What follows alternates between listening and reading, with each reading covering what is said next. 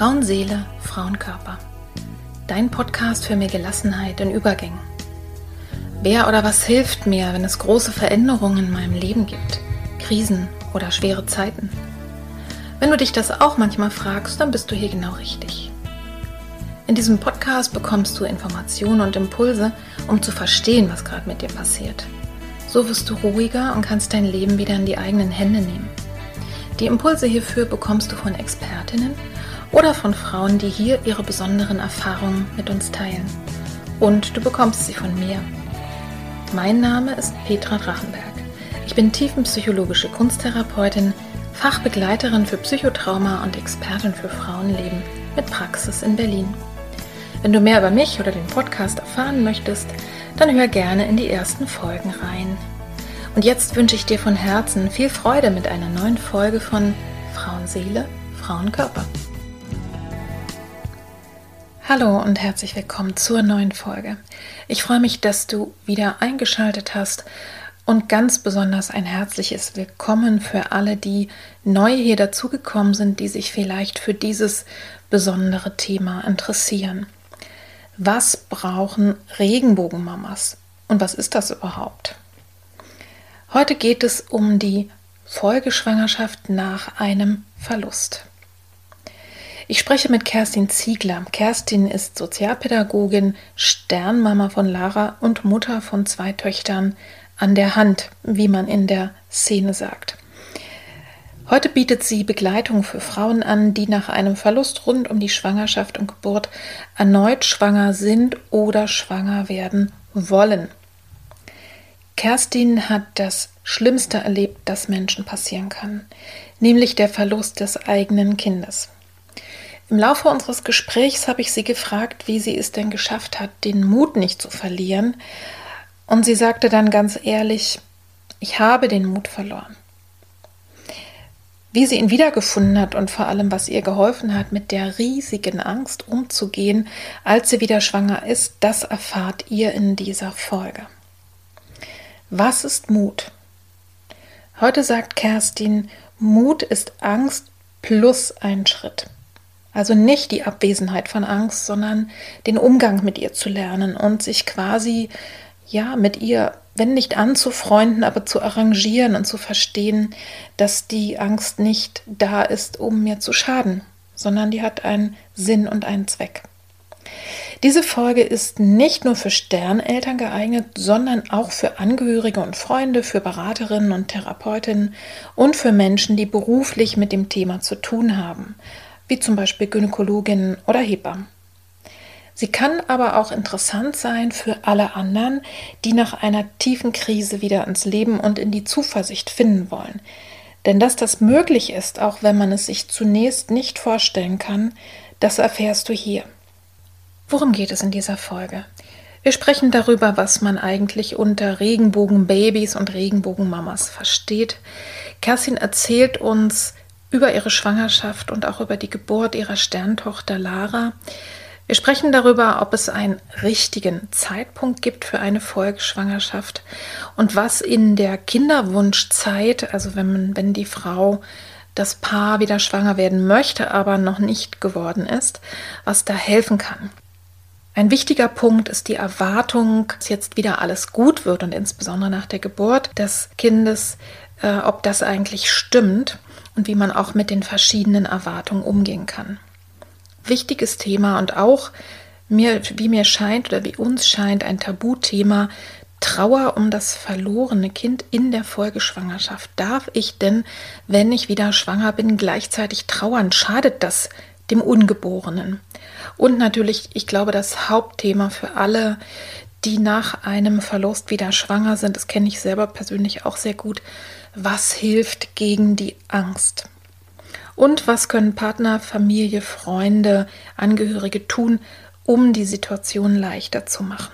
Und als letztes zwei Themen, die wichtig sind, über die man auch nicht so viel hört, also ich zumindest noch nicht so viel gehört habe, nämlich Wie ist es denn, wenn es eine Vermischung gibt bei der Frau in Gedanken, in Gefühlen, in Bildern zwischen dem Sternkind und dem nachfolgenden Baby? Und wie kann man das denn, also ist das überhaupt normal?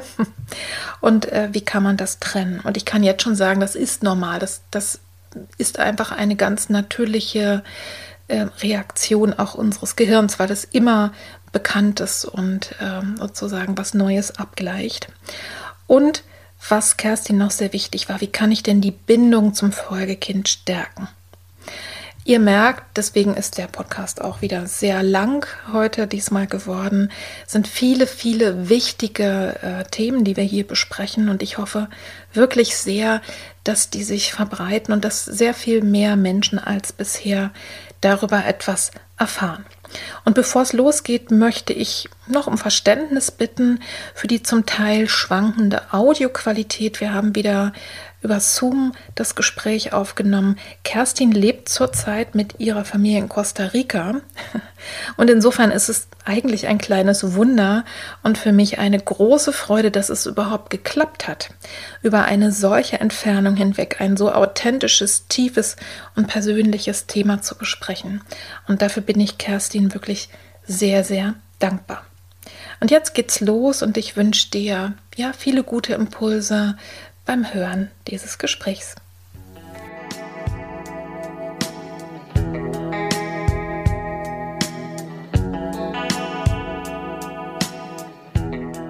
Liebe Kerstin, schön erstmal, dass wir uns sprechen und äh, dass du Zeit gefunden hast. Und mich wundert es ja nicht, dass du aus dieser Kombination deines Berufes als Sozialpädagogin plus dieser besonderen Lebenserfahrung Expertin geworden bist.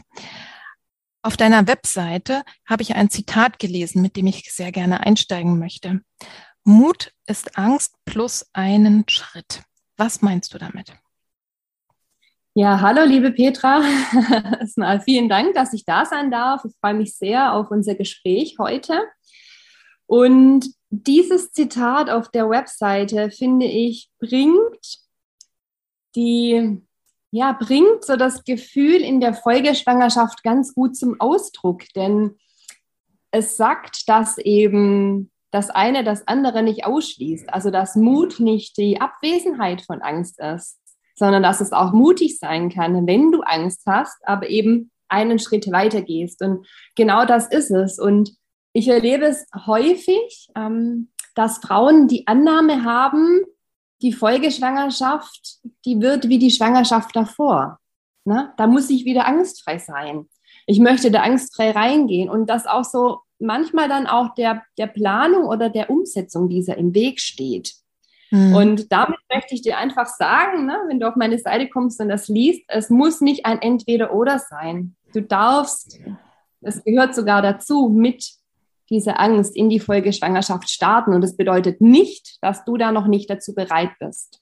Das mhm. ist eben auch wichtig. Ja, und dass tatsächlich Mut ne, ist ja, stimmt, ja häufig assoziiert mit angstfrei.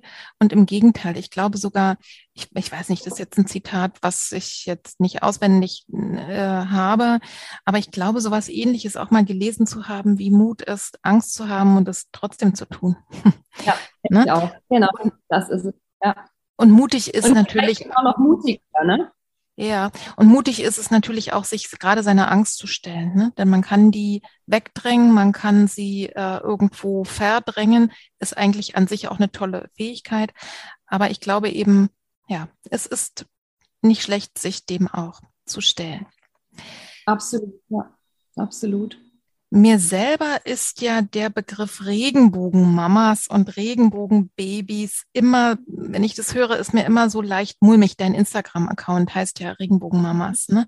Mhm. Weil für mich da eben so mitschwingt, dass es eben ne, Hoffnung, Regenbogen ja nur dann und ein schönes Leben geben kann, wenn die Frau wieder schwanger ist. Und dass dann wieder alles gut wird.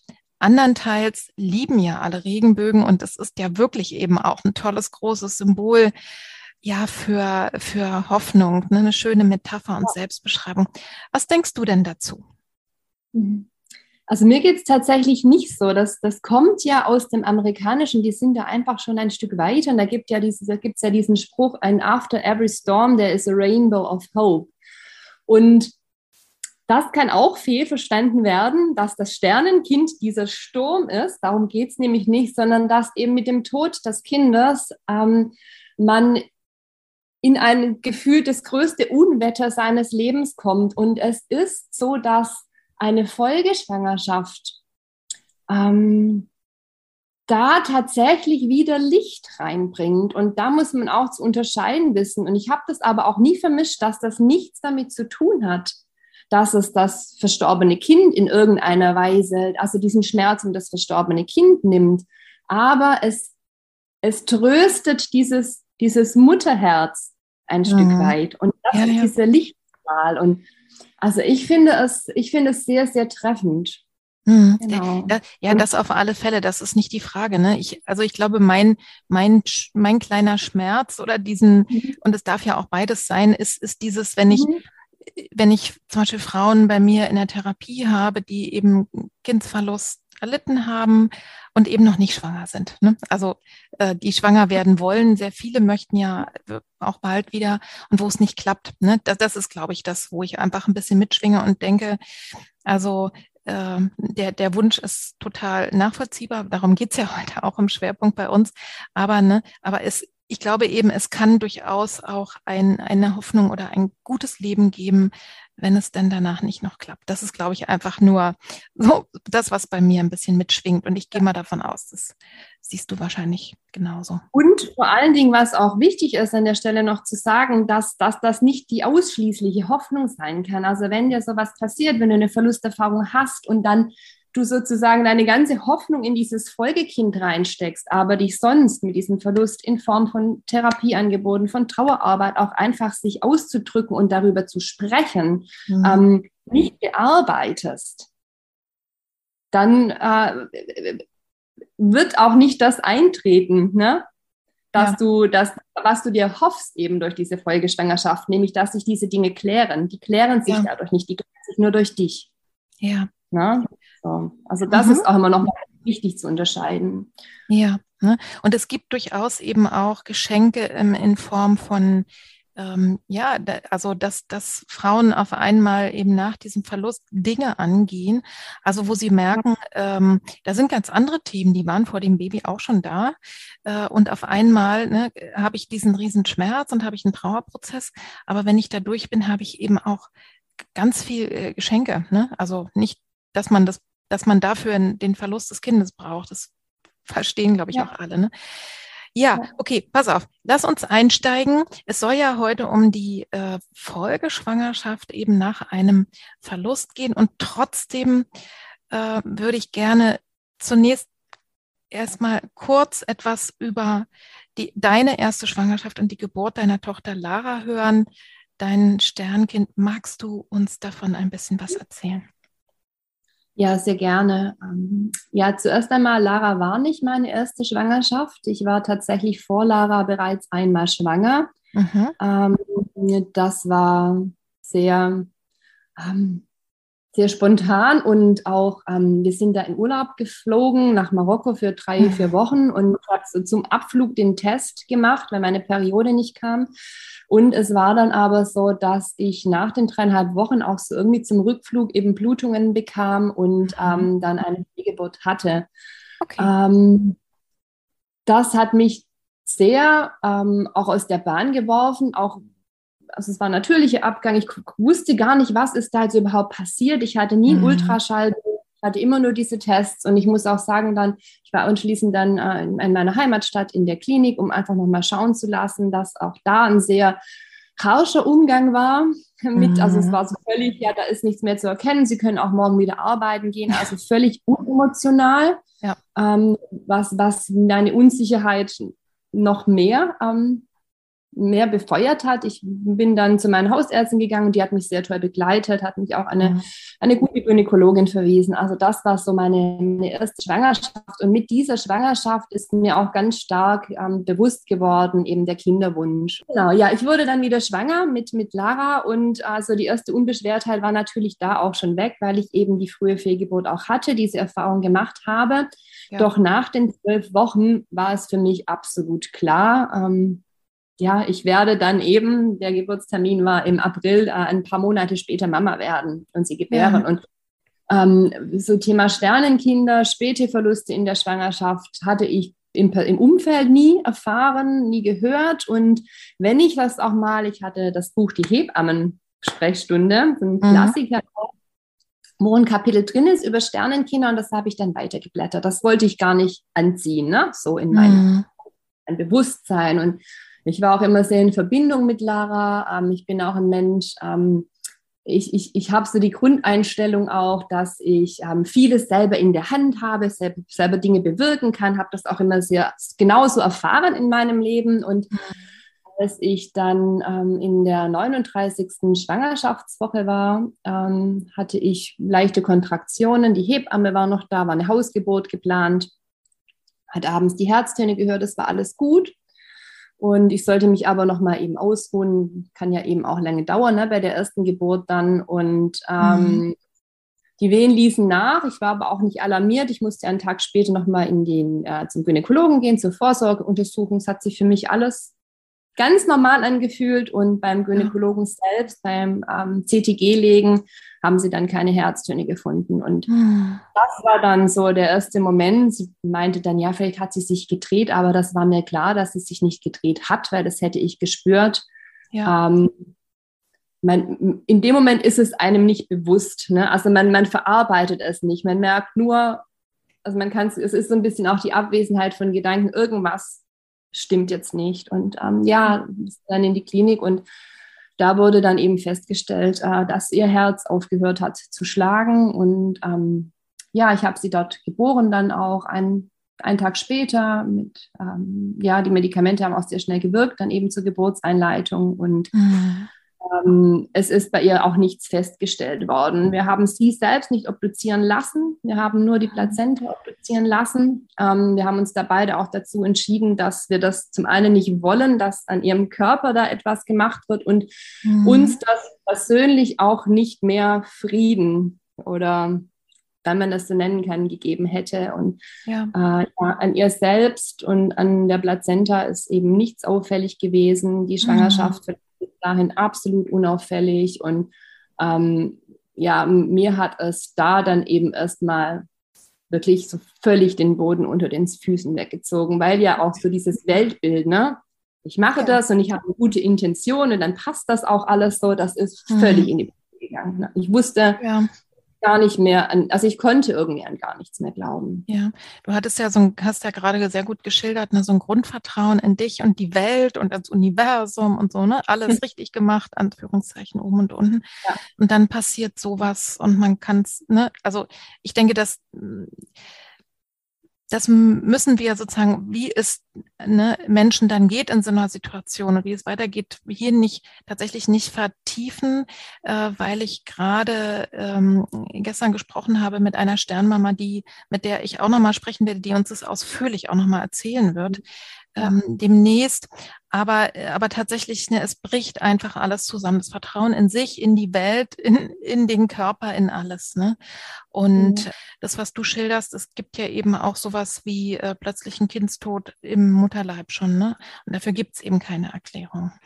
Aber vielleicht noch eine, sozusagen, bevor wir dann ne, weiterkommen, also zur Folgeschwangerschaft, die, die ja bei dir dann auch irgendwann eingetreten ist. Hast du jemals irgendwie mit dem Thema Schuld, Schuldgefühle zu tun gehabt? Schuld suchen? Oh ja. Oh ja, absolut. Und ich bin auch bisher keiner Sternenkindmama begegnet, die das nicht hatte. Ja. Diese Schuld suchen. Und ähm, ich weiß auch noch, meine Mama, ähm, ich finde auch die Mamas haben oft so eine, so eine, ja, also bei mir kam ganz stark auch nochmal so meine Beziehung zu meiner Mutter in den Vordergrund und mhm. sie kam relativ schnell nach dem Tod meiner Tochter ähm, in die Klinik und das ist jetzt hier keine Schuldzuweisung, ich möchte es einfach nur an diesem Beispiel erklären und ähm, sie sagte dann, wieso bist denn du nicht ins Krankenhaus gegangen, als du Wehen hattest? Also mhm. ich hatte ja eben Kontraktionen und in dem Moment hat es bei mir Klick gemacht, ich hatte das davor überhaupt nicht ne, in meinem ja. Bewusstsein und ich dachte, shit, wieso habe ich das nicht gemacht? Und das waren so diese ersten, ne? Wieso mhm. habe ich das anders gemacht? Wieso hat sie mir da irgendwas noch geschickt an, an Alarmsignalen? Und ähm, wieso habe ich nicht reagiert? Wieso habe ich die Venen, wieso hab, mhm. ist es mir komisch vorgekommen, als die Venen ja. wieder aufgegangen haben? Ja. Also, wieso hat die Hebamme nicht gesagt, lass uns doch trotzdem gucken? Ba, ba, ba. Ne? Das sind immer genau die ja. Sachen. Ja, das, ne? und das ist eben einfach, ich würde auch sagen, das ist, das ist wirklich der Versuch, ob im Außen oder im Innen, ähm, der Versuch eben irgendwie das das Unkontrollierbare kontrollierbar zu machen, ne? ne weil dann wüsste ich ja, nächstes Mal kann ja. ich es anders machen. Ne?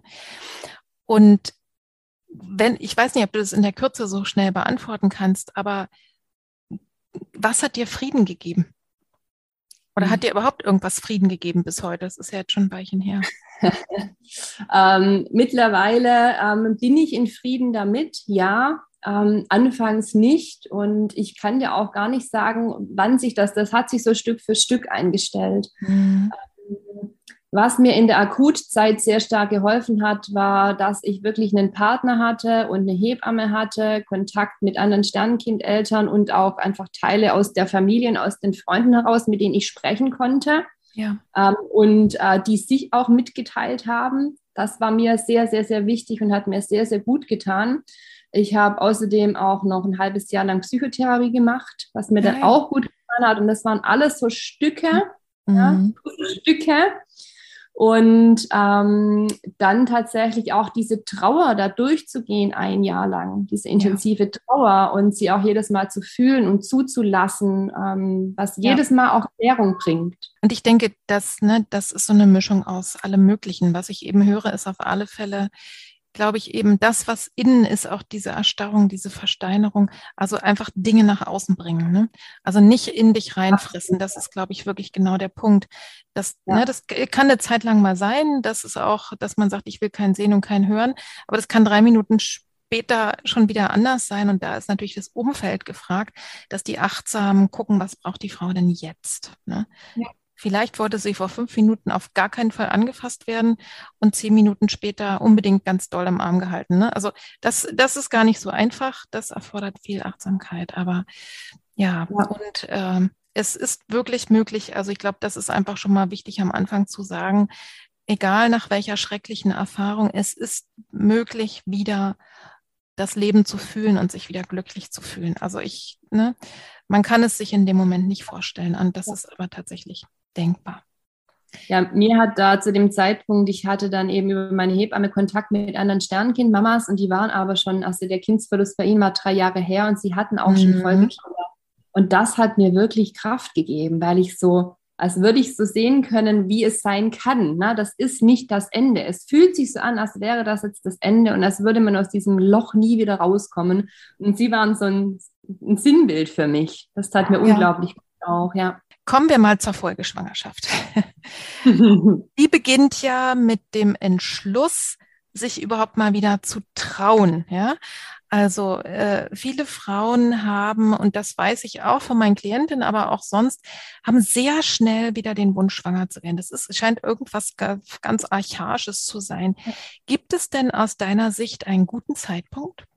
Mhm ich glaube, dieses, äh, um noch dieses, äh, es scheint was Archaisches zu sein, ich glaube, dass es hat tatsächlich einfach auch mit unserem Körpergedächtnis zu tun, weil es ist ein ganz stark körperlicher, es ist ganz stark körperlich spürbar, dass dieses Kind nicht da ist, dass deine ja. Arme leer sind. Also das ist so, glaube ich, auch das, was, was unter anderem eben auch zu diesem sehr schnellen Kinderwunsch äh, führt. Ich kann das aus meiner, also bei uns war es genauso, eigentlich direkt ähm, im, im Krankenhaus noch und ganz viele Frauen beschreiben das tatsächlich auch so. Und dann wird es für die Betroffenen schwierig, wenn sie von außen gesagt bekommen, warten Sie bitte ein Jahr, warten Sie bitte drei Monate. Ähm, mhm. Ja, wenn, wenn, es gibt ja auch mal medizinische Indikationen, wir sprechen jetzt einfach mal davon, die gibt es nicht. Mhm. Ähm, und, und das kollidiert dann so miteinander, mit diesem Wunsch direkt wieder zu starten. Und ähm, ich finde es da schwierig, eine Aussage zu treffen, wann es der richtige Zeitpunkt ist. Ich glaube, das ja. ist auch so eine ganz persönliche Sache, die dem Paar überlassen bleibt. Mm, es ist nur, äh, wenn sich eine Folgeschwangerschaft eben sehr schnell einstellt und beispielsweise auch die ETs ähnlich sind und auch so das Jahr dann, ne, auch das Trauerjahr eben mit dieser Schwangerschaft ähm, bedeckt ist, ähm, bedarf es einer anderen, anderen Form der Begleitung oder der Auseinandersetzung, wie wenn mhm. das ein Jahr oder anderthalb Jahre später passiert. Da ist die Distanz einfach noch mal ein Stück weit größer und auch solche Vermischungen ja. passieren ganz so leicht. Ja. Das ist das. Ne? Also, ja. Ja, also ähm, ich habe hab im Podcast auch mit, vor, vor einiger Zeit schon mit einer Frau gesprochen, die ist quasi danach wieder schwanger geworden und die muss offensichtlich so, weiß ich nicht, so verbunden gewesen äh, sein mit sich und der Welt und, dem, und dem Universum, dass sie dass das gar kein Problem für sie war. Ne? Ich würde aber mal sagen, die aller, allermeisten dürfen damit rechnen, dass es eben einfach ein Riesentrauerprozess ist, natürlich, weil es einen erschüttert. Und wie kann ich denn ne, sozusagen, also wie kann ich tatsächlich etwas tragen, wenn ich selber nicht auf dem Boden stehe? Also sich bewusst zu machen, es ist tatsächlich, es kostet einfach Energie und Arbeit und Kraft, äh, sich damit erstmal auseinanderzusetzen. Wer aber da so ein spontan super gutes Gefühl hat, also und ich glaube, das merkt man, ne, ja. wünsche ich mir das einfach nur, damit dieses Loch nicht so groß ist. Ja, und dann werdet ihr merken, dass das eine ist, hat mit dem anderen nichts zu tun. Ne? Das Loch sozusagen, das, was fehlt, fehlt weiter und wird auch immer fehlen. Ähm, also das, ich glaube, da einfach ein gutes Gefühl dafür zu entwickeln, einfach damit zu rechnen, dass ne, es gibt keinen richtigen Zeitpunkt, aber sich tatsächlich erstmal körperlich zu erholen und seelisch zu gucken, welchen Raum gebe ich mir und gebe ich dem sozusagen den Abschied vom, vom Kind, der ja auch aber heißt, eine neue Verbundenheit wieder zu finden. Ne? Also man gibt das Kind ja nicht, nicht ganz weg, sondern man ist ja damit trotzdem verbunden und, äh, ne, und, und lasse ich mir die Zeit und gehe dann ran oder will ich es gleich machen? Und dann würde ich wahrscheinlich wirklich auch immer raten, dann wirklich mit guter, guter Begleitung weil da kann man schon, also ich glaube, damit rechnet man einfach vorher nicht, was, was Trauer so macht und insbesondere eben, mhm. ja, die Hormone sind ja dann auch noch irgendwie voll im, im Fluge. Ja. Da ist ganz schön viel los. Ne? Und vielleicht ist ja. es gar nicht schlecht, sich für sowas, also jetzt vielleicht, wenn, wenn Frauen zuhören, die das gerade noch überlegen, äh, sich tatsächlich für diese Frage auch nochmal ähm, ein bisschen beraten zu lassen von, von Leuten, die, äh, die einfach mit dir gemeinsam da mal hingucken können. Ne? Wie bin ich eigentlich schon bereit oder was, wie ist es mit dem Wunsch? Ja, das stimmt. Ja. ja. Und wenn das Paar also dann jetzt wieder startet, hast du denn einen Tipp, für die besondere Kinderwunschzeit, also bevor es dann geklappt hat. Ne? Also das ist ja, das, das kenne ich eben auch. Die ne, wir haben sich Zeit genommen, haben alles gemacht und so weiter hin und her. Und mhm. dann soll es doch jetzt mal aber bitte klappen. Und dann klappt es aber nicht im ersten und auch nicht im zweiten Zyklus. Hast du da einen mhm. Tipp für die Kinderwunschzeit? Also für die Kinderwunschzeit, bevor sich dieser positive Test einstellt. Ja. ja. Ja, ich, ich finde es ganz wichtig, sich da die Frage zu stellen, was tut mir denn gerade noch gut? Und manchmal muss man sich da auch ein bisschen dazu zwingen, wenn man denkt, eigentlich würde mir jetzt nur diese Schwangerschaft zu, äh, gut tun, aber diesen Fokus auch ein Stück weit ganz bewusst und aktiv wegzulenken ja. na, von diesem gezielt schwanger werden, weil das ist meistens auch so ein, ähm, so, so, ein, so, ein, so, ein, ja, so ein Wunsch, aber auch ein unerreichbarer Wunsch, den ich häufig in der Begleitung habe. Ich begleite ja auch Frauen vor der Folgeschwangerschaft, die dann sagen, ich würde das gerne total locker und entspannt angehen. Und dann merken sie, dass geht aber gar nicht. Und das ist ja auch so nachvollziehbar, dass das nicht geht, dass du so mhm. unentspannt in die Zeugung reingehst, wenn du eben so einen auch starken Kinderwunsch dann hast. Und da den Fokus wegzulenken, sich auch nochmal gerne bewusst zu machen, was habe ich denn alles in meinem Leben schon jetzt, seine Ressourcen rauszuschreiben, ist auch eine wunderschöne Übung. Und dann auch, ja, sich diese, diese Hobbys und Dinge, die einem gut tun, sich mhm. diesen widmen. Das ist so das eine. Ähm, was auch ganz, ganz kräftigend und hilfreich ist, ist wirklich auf körperlicher Ebene zu sein, also zu schauen, ähm, was kann ich meinem Körper Gutes tun. Mhm. Von irgendeiner Form von Sport, von ähm, aber auch was für den, für den Geist, um zur Ruhe zu kommen, Entspannungsübungen, geführte mhm. Meditationen, äh, Ernährung und auch sehr gerne dich mit deinem Zyklus befassen.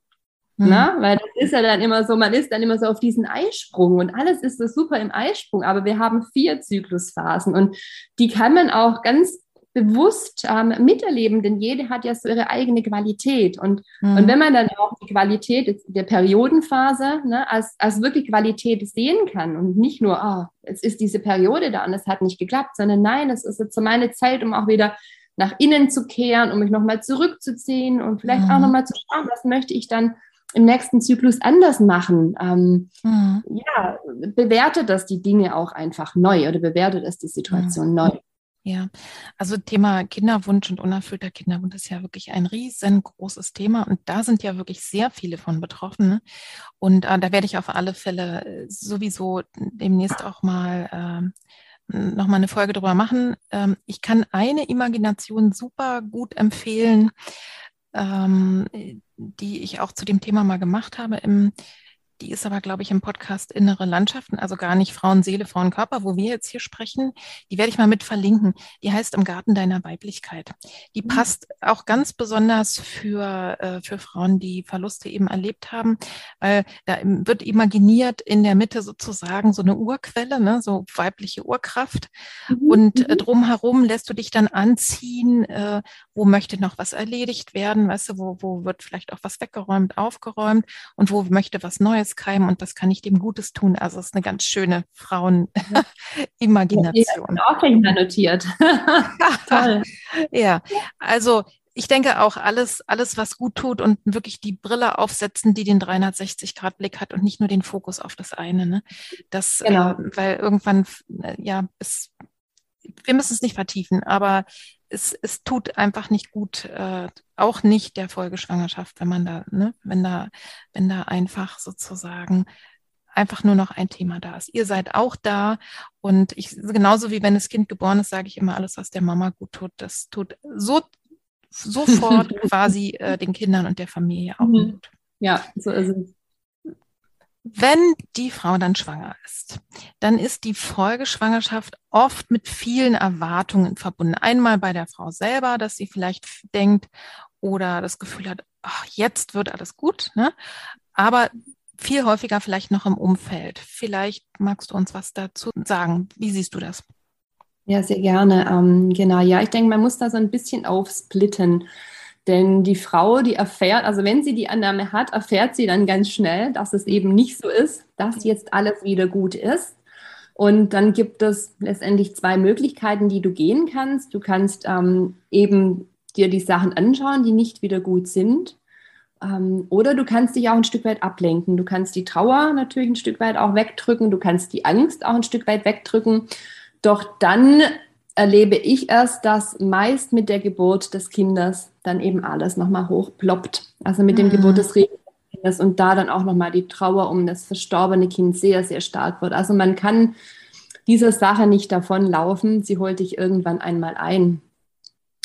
Und den wenn allermeisten. Ich mal, wenn, ich, wenn, ich, ja. wenn ich mal kurz ein, einhaken darf, was ich eben, äh, also zwei Sachen, nämlich zum einen ist eben sich auch manchmal ablenken oder auch Sachen mal wegschieben, ist auf alle Fälle auch eine wichtige Fähigkeit, nur nicht auf Dauer. Ne? Also ich glaube, man kann da, ist, ist ganz ja. gut, wenn man sich Bewusstzeiten nimmt, wo man, wo man das einfach zulässt, dann werden die anderen, wo auch was anderes wichtig ist, äh, auch viel eher sich einstellen. Und das Zweite ist, dass es eben relativ häufig äh, dann der Körper ist, der einem zeigt, Ne?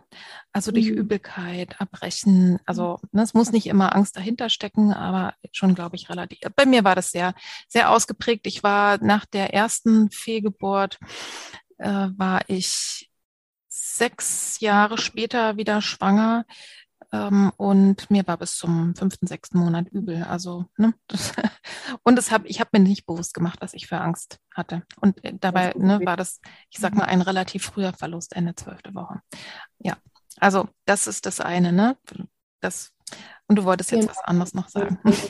Das Schwierige ist eben häufig, wenn diese Annahme dann vom Umfeld äh, da ist, jetzt ist wieder alles gut und ähm, sich das Umfeld eben auch dementsprechend verhält. Ne? Jetzt muss es dir ja wieder gut gehen, also da möglicherweise auch ein Druck erzeugt der schwangeren Frau gegenüber. Warum bist du denn mhm. jetzt noch traurig? Ähm, du hast doch jetzt dein Baby, das tut deinem Baby nicht gut, wenn, dir, wenn du jetzt äh, weiter trauerst und so. Also diese, diese ganzen Druckdinger auf der einen Seite.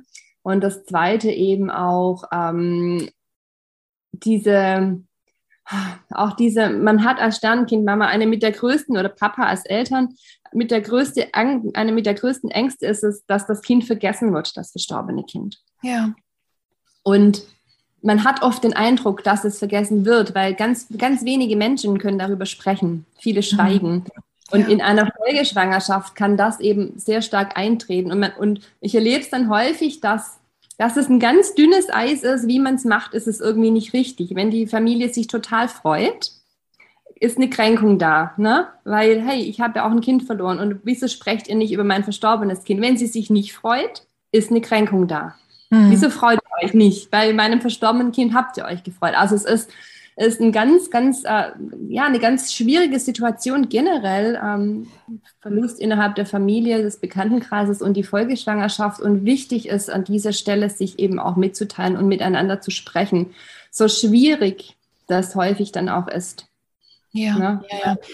Also du beschreibst es eigentlich genau richtig, ne? Also dass man vielleicht als, also ich würde mal sogar sagen, dass man sowohl als Schwangere selber das Gefühl hat, ne, also innerlich zerrissen zu sein, fast wie so ein, das kenne ich auch nach der Geburt, fast wie so eine Art Geschwisterrivalität, weißt du, wenn ich mich dem einen zu, kriegt das andere gerade nichts und äh, und umgekehrt auch. Und fürs Umfeld genau das, was ich auch schon geschildert habe in der Trauer jetzt nach der äh, Geburt des Sternkindes man braucht einfach unglaublich viel Geduld und Liebe. Ne? Also ähm, reinzufühlen, will die Frau jetzt gerade drüber sprechen oder nicht, oder der Papa auch. Ne? Also das ist wirklich, oder ne, ich kenne das auch, ähm, das ist manchmal so, so von den, gerade von den Müttern der Sternmamas, und ich kann das sofort verstehen, ja, dass die selber so voll Schmerz sind, dass ihr Kind so einen Schmerz aushalten muss, ein Kind zu verlieren und ja, dann irgendwie den genau. Schmerz, die Trauer zu ihrem machen und sich dann wiederum äh, die Trauernden gar nicht, ne, also das Gefühl haben, sie ja, müssen jetzt die anderen noch trösten. Ja. Also das ist echt nicht so einfach zu trauern als schwangere Frau. Das ist ein riesengroßes Tabu, also als ob das verboten ist, ne? Und es würde dem Kind, dem Baby schaden. Und mit diesem Mythos mal aufzuhören, ja. Also ja. mal ganz davon abgesehen ist Trauer ein Prozess, der sowieso passiert, ob ich das jetzt will oder nicht, weil das läuft quasi von alleine ab, weil die Seele sich erstmal äh, einstellen muss. Was, was würdest du sagen, also jetzt mal ganz allgemein gesprochen über Trauer in der Folgeschwangerschaft, schadet es dem anderen Baby und wie kann man das verhindern? So. Die Trauer verhindern oder den Schaden? Das an, ja, an sowohl als auch. Also das ist eher so ein bisschen großes Feld. Da weiß ich gar nicht mhm. genau, was ich genau fragen soll. Mhm. Ähm, also die kurze Antwort ist nein, das schadet dem Baby nicht. Und ähm, diese Gedanken sind aber total nachvollziehbar. Ich hatte die selbst auch. Ja. ja schade die Trauer oder ich möchte mich doch freuen, ich möchte, das geht eigentlich weiter, ich möchte mich doch jetzt binden. Wieso bin ich noch so ängstlich? Ähm, wieso habe ich auch Angst? Also es sind verschiedene Gefühle, ähm, wo man annimmt, dass die dem Kind schaden. Und was bei mir damals ein ganz großer Gamechanger war, ähm, ist, dass ich die Bindungsanalyse gemacht habe, in beide, beiden Folgeschwangerschaften auch, mhm. bei einer Hebamme und in diesen Sitzungen, ähm, ja, so auch, letztendlich ist das auch eine Anlehnung ein Stück weit an das Heilgespräch. Ich mit meinem Kind gesprochen habe und ich ihr gesagt habe, hey, ich habe diese Trauer in mir und die Trauer habe ich in mir, weil ja. Und das war so eine unglaubliche Erleichterung. Ne? Also ja. zuerst mal war es, ich darf ihr das überhaupt sagen, ich kann das sagen und ja. mir das dann von der Seele zu sprechen. Hm. Und ab da war es, war es völlig geklärt und das empfehle ich eben auch immer den Frauen und das ähm, beschreiben die auch als, als sehr wohltuend. Ne? Ja. Da in Kommunikation mit dem Kind zu gehen, denn es geht ja nicht darum, man muss sich ja auch fragen, woher kommt denn das? Das ist ja auch dieses Nicht-Trauern, das ist ja gar nicht mal so nur auf die Schwangerschaft und ich schade damit meinem Kind bezogen, sondern generell ist das ja, ne? Wir, wir können gar nicht mehr trauern. Unsere Trauer wird immer unterbrochen. Jetzt sei nicht, äh, ja, Indianer kennen keinen Schmerz, ne? ob es jetzt ein mhm. körperlicher mhm. Schmerz ist und jetzt du Heulsuse und ne, also so dieses Trauern zuzulassen, da haben wir ja, glaube ich, auch in, ja, als Menschen einfach noch ein sehr, sehr schwieriges Thema damit oder einen sehr schwierigen Umgang.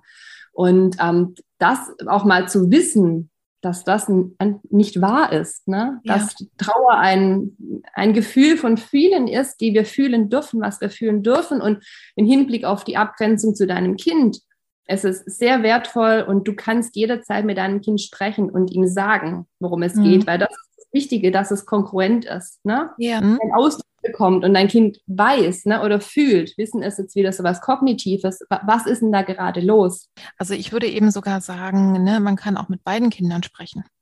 Ja, also mit dem, äh, mit dem, was gegangen ist, ne, und auch wirklich nochmal ganz klar, ich meine, da redest du wahrscheinlich in, in, zu 90 Prozent mit dir selber, weil dein gegangen, das Kind, das jetzt nicht mehr hier im Körper auf der Erde ist, weiß, dass du es deswegen nicht verrätst, ne, weil ein Geschwister kommt. Natürlich nicht.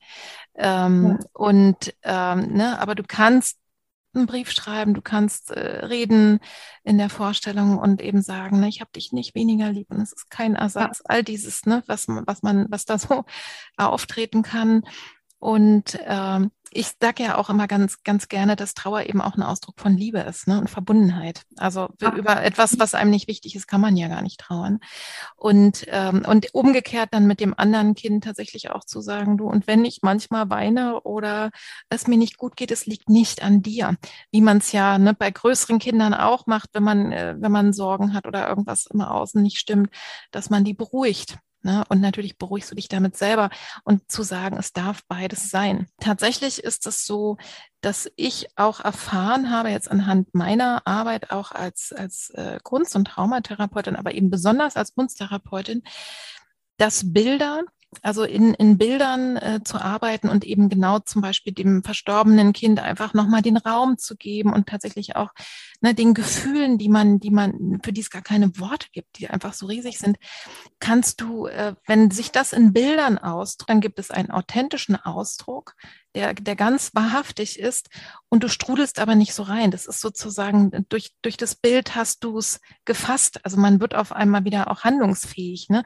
Und du hast aber auf einmal auch was, was du angucken kannst. Also das ist ganz, ist wirklich mhm. eine, auf dieser Ebene ist es eine super Methode, um wirklich diesen Schmerz zu handhaben und gleichzeitig das Gefühl zu haben, ich überfordere mich nicht, auch nicht in der Schwangerschaft. Ne? Und dass die Trauer, wenn sie eben einen Raum kriegt, egal jetzt auf dem Papier oder äh, anders, ne, oder einen Zeitraum einfach, dass, mhm. äh, dass man da wirklich, äh, dass das nicht schadet, sondern eher im Gegenteil eher im Gegenteil tatsächlich äh, den Körper aus der Erstarrung rausholt ne? und Sauerstoff reinpumpt. Und ich, also was ich immer empfehle, ist auch atmen. Atmen ist immer super. Bewusst, vor allen Dingen ausatmen. Ein Thema, äh, was im Grunde genommen da anschließt, aber doch ein bisschen was anders ist, da haben wir vorhin schon mal drüber gesprochen, ist die Angst. Die mhm. ist ja quasi die ständige Begleiterin logischerweise einer Folgeschwangerschaft. Hast du da einen Rat? Was, was hm, empfiehlst du da den Frauen? Was macht ihr da? Was hilft gegen mhm. die Angst? Ähm, das ist so ein Riesenthema. Ne? Ähm, ich versuche es mal so kurz wie möglich zu halten mit der Angst. Also ich glaube, dass das Erste, was schon mal ganz wichtig ist, was wir zu Eingangs auch angesprochen haben, ist, dass du weißt, dass die Angst da sein darf und dass sich das auch nicht ausschließt, dass wenn du in deiner Folgeschwangerschaft die Angst dabei hast, dass deine Folgeschwangerschaft nicht schön ist. Ne? Also das ist schon mal so das eine. Und ähm, da sind wir eigentlich auch schon dabei, dass ich unter anderem, ja, es, ich muss ein bisschen früher ansetzen. Es gibt so zwei Angsttypen. Ich, ich nenne es jetzt einfach immer Angsttypen in der Folgeschwangerschaft, die sich zeigen. Das ja. eine ist eine Angst, die durch einen Trigger, also durch einen Gedanken hervorgerufen wird, ähm, durch, eine, durch die Vorsorgeuntersuchung, in der du warst, wo dann ja. eben Gedanken kommen, wo dann dieses Angstgefühl herauskommt. Und damit umzugehen ist eben das eine. Das machen wir jetzt beispielsweise ähm, ein Stück weit, dass du dich da vorbereiten kannst, wirklich kognitiv erstmal ja. schaust, was brauche ich in den jeweiligen Situationen, damit ich gut da durchkomme, nicht angstfrei, sondern, ne, also hier auch wieder so ein bisschen nachjustieren. Also darf ich Und, mal kurz, äh, ganz ja. kurz mal einhaken, dass wir das verstehen ja, können. Das heißt, äh, du bereitest mit den Frauen vor und guckst, was könnten angstauslösende Sachen sein, ne? Logisch. Ja. Ne? Der Monat, in dem das Kind vielleicht gegangen ist, ähm, die genau. Kindsbewegung, äh, das und jenes. Also ich denke mal, ne? Und das dass man, wenn man sich darauf vorbereitet und weiß, das könnte sein, dass das dies und jenes auslöst. Und die Vorbereitung ja. praktisch schon, okay. Mhm. Genau, und sich darauf vorzubereiten. Und allein durch diese Vorbereitung ähm, passiert schon einiges. Ne?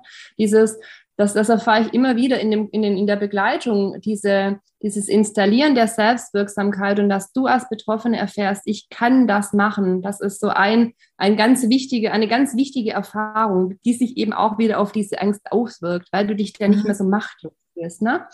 Ähm, also so diese Vorbereitung auf Situationen, was mache ich denn dann? Mal angenommen, ich weiß, ähm, ich kann gleich ein Beispiel bringen.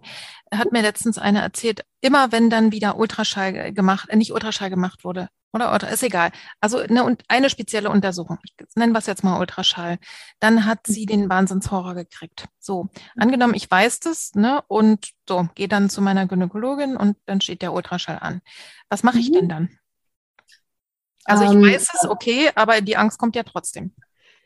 Ja, genau. Zuerst äh, geht es darum, dass du dir bewusst machst, woher diese Angst eben kommt. Also, dass du das wirklich nochmal zuordnest, ob diese mhm. Angst gerade aus der realen Situation, du sitzt beim Gynäkologen, ne, bist da, schaust dich um, als aus der Gegenwart kommt oder eben, ob es etwas ist aus deiner Vergangenheit. Also, das ist so schon mal das eine. Und die Antwort ne, ist ja offensichtlich, es ist etwas aus der Vergangenheit. Und dieses Vergegenwärtigen ist so eines. Ähm, das kannst du eben unter anderem auch über den Atem machen und dich immer wieder auch jetzt in den Raum und hier zurückholen. Mhm. Ähm, ich mache das auch immer mit. Ich finde, dass ähm, die Affirmation im jetzigen Moment ist alles gut, was du ja. dir immer wieder sagen kannst, ganz, ganz wichtig. Und es ist auch kein, na, es ist so. ja, ja, ja. ist alles gut. Also dich immer wieder zurückholen, denn diese Angst, woher kommt die denn? Ne? Die kommt, die ist in der Vergangenheit und bezieht sich auf eine Zukunft, die noch nicht da ist. Das ist alles irreal, also es ist nicht existent. Existieren tut nur der jetzige Moment. Also dich immer wieder in diesen Moment zurückholen. Das mhm. ist, was du tun kannst. Und in Vorbereitung auf diese Termine, ähm, beispielsweise dir zu überlegen, kann ich da jemanden mitnehmen? Hm. Ja, kann ich meinen Partner mitnehmen? Kann ich meine Freunde mitnehmen? Jetzt mit Corona ist da alles anders. Kann ich mit ihm einen Videocall machen? Begleitet er mich bis zur Türe? Wie wünsche ich mir, dass meine Gynäkologin mit mir umgeht? Sollen wir hm. direkt starten? Sollen wir vorsprechen? Ähm, also wirklich so auch das, das, das System drumherum sich anzuschauen. Was brauche ich hm. denn da? Ja, und ich sag mal, natürlich ist meine Erfahrung auch, äh, zu dieser schlichte Satz Problem äh, benannt, Problem erkannt, dann ist es schon halb gelöst. Also wenn mir wirklich bewusst ist, dass die Angst, die beim Ultraschall kommt, ja. eigentlich ist, das, das kann ich ja als Traumatherapeutin sofort ne, erklären, das ist ein Auslösereiz und der äh, sozusagen erinnert mich, also es ist wie ein, ein Echo aus der Vergangenheit.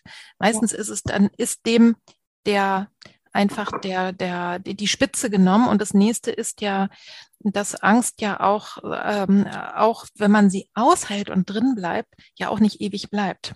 Ne, wenn ich mir gleichzeitig bewusst mache, mich nicht weglaufe davor und mich nicht starr mache, sondern sage, okay, ich habe jetzt Angst. Scheiße. Richtig doof, aber ist so. Weiteratmen, dann ja. ist die irgendwann vorbei und man lebt weiter Ne? Das sozusagen ist ja in der Therapie von Panikstörungen auch ne? Ähm, so dabei. Also ne, das, das ist das die eine. Ne? Also Trigger vorbereiten äh, und überlegen, wie kann ich da gut für mich sorgen und mal ne? und schauen. Und denke ich auch ruhig, ruhig mal ausprobieren. Was hilft denn? Ne? Vielleicht ist es ein Duft, vielleicht ist es eine Musik, vielleicht ist ja. es irgendwas anderes. Genau. Und eine schöne, also das finde ich auch einen guten Spruch. Ne? Also im jetzigen Moment ist alles gut. Ja. Und dann hast du noch von einem zweiten Typ von Angst gesprochen oder Angst. Genau.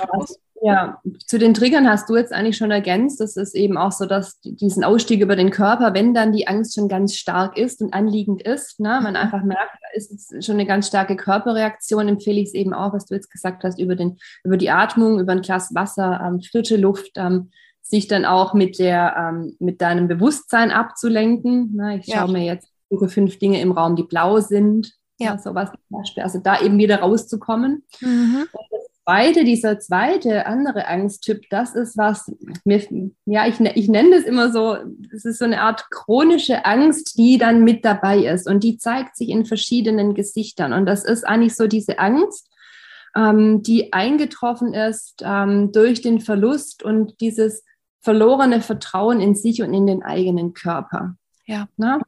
Und das ist so eine, wie so eine Grundmelodie, die da, die da mitschwingt. Und, und die geht in ganz viele Bereiche rein und die geht, beziehungsweise hat ganz viele, ganz viele Gesichter, eher ja. so rum. Mhm. die drückt sich eben in auch der Trauer aus, in dem, was braucht mein Sternenkind und was brauche ich noch mit meinem Sternenkind, wie kann da die Beziehung sein? Wenn ich das geklärt habe, wenn ich auch die Gefühle in die jeweiligen Beziehungen stellen kann, ne, mhm. bekomme ich einen Zugang zu meiner Angst. Ähm, das kommen auch, äh, die, die spiegelt sich in Glaubenssätzen und Blockaden, die ganz mhm. stark aktiviert werden durch die Verlusterfahrung. Ich kann das nicht, ich schaffe das nicht, ich bin schuld. Die ja. immer so, diese Stimmen, die im Hintergrund plappern, die dann da sind. Und manche und, davon, äh, habe ich, hab ich das jetzt richtig verstanden? Oder, oder ja. ich habe dazu den Gedanken, dass manche davon vielleicht wirklich entstanden sind, aber sehr stark entstanden sind durch diese Erfahrung, ne? so wie bei dir. Du hast, glaube ja. ich, vorher ziemlich starke Glaubenssätze über dich und die Welt gehabt und dann kam so ein Bong, so ein anderes Ding rein und hat sich quasi vor alles gestellt. Und was ich auch häufig erlebe ähm, bei meinen Klientinnen ist, dass sich durch das Erlebnis sozusagen nur etwas verstärkt, was schon vorher da war. Ne? Ich genüge mhm. nicht. Ich habe es nicht verdient, ja, glücklich zu sein und so weiter und so fort. Kinder sind sowieso, ne? also am besten man wird gar nicht Eltern und sowas. Genau, das, ja, das beides. Das, ne? was schon da ist, genau. Ja, also es zeigt sich dann auch in den Begleitungen, dass der Ursprung eben meistens in der Kindheit liegt. Ne? Ja, so. noch ein bisschen älter. Ne? Wie gehst du denn damit um in deiner Begleitung? Mit den Glaubenssätzen direkt? Mhm. Ja. Hm, mit, boah, es wird lange. Also ja, weißt du, es, es dauert ja, es dauert ja nur über zehn Wochen bei dir und du erklärst uns jetzt das in drei Sätzen. Also einfach gib, gib mal einfach nur mal ein paar Impulse, wenn's, wenn, wenn du das verkürzt ja, darstellen kannst. Letztendlich sind die einzelnen Module immer ähnlich aufgebaut. Es geht immer darum, ähm, zuerst einmal ein Verständnis davon zu bekommen, wie funktionieren die Dinge, also was sind mhm. Glaubenssätze, wie entstehen die, wie kann ich auch gut auf die Glaubenssätze zugreifen, ne, in welchem Zustand.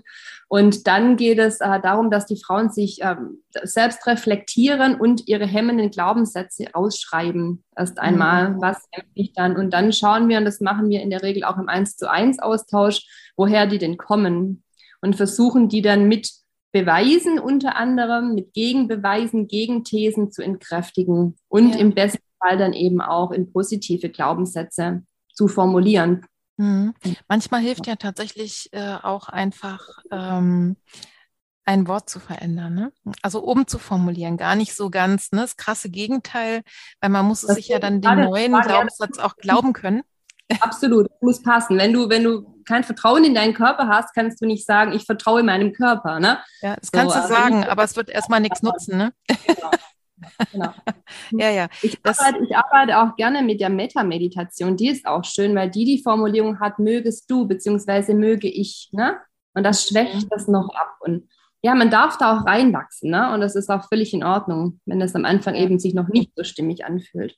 Ja, ne? und das ist, glaube ich, wahrscheinlich auch das, äh, was wir vorhin gemeint haben, äh, dass, dass man neben dem Umstand, dass ich so eine Folgeschwangerschaft irgendwie schaffe, überstehe ne, und dann ein Kind gebäre, kann das Geschenk sein, gerade weil, ähm, weil Schwangere auch so empfänglich sind. Ne? Also da sind wir in Körper und Seele wirklich ja offen und erst recht eben dann, äh, wenn da noch ein bisschen Trauer mitschwingt, dass, dass da auch ungeheure Wachstumsprozesse äh, passieren können im Positiven. Also wirklich ganz, ganz toll.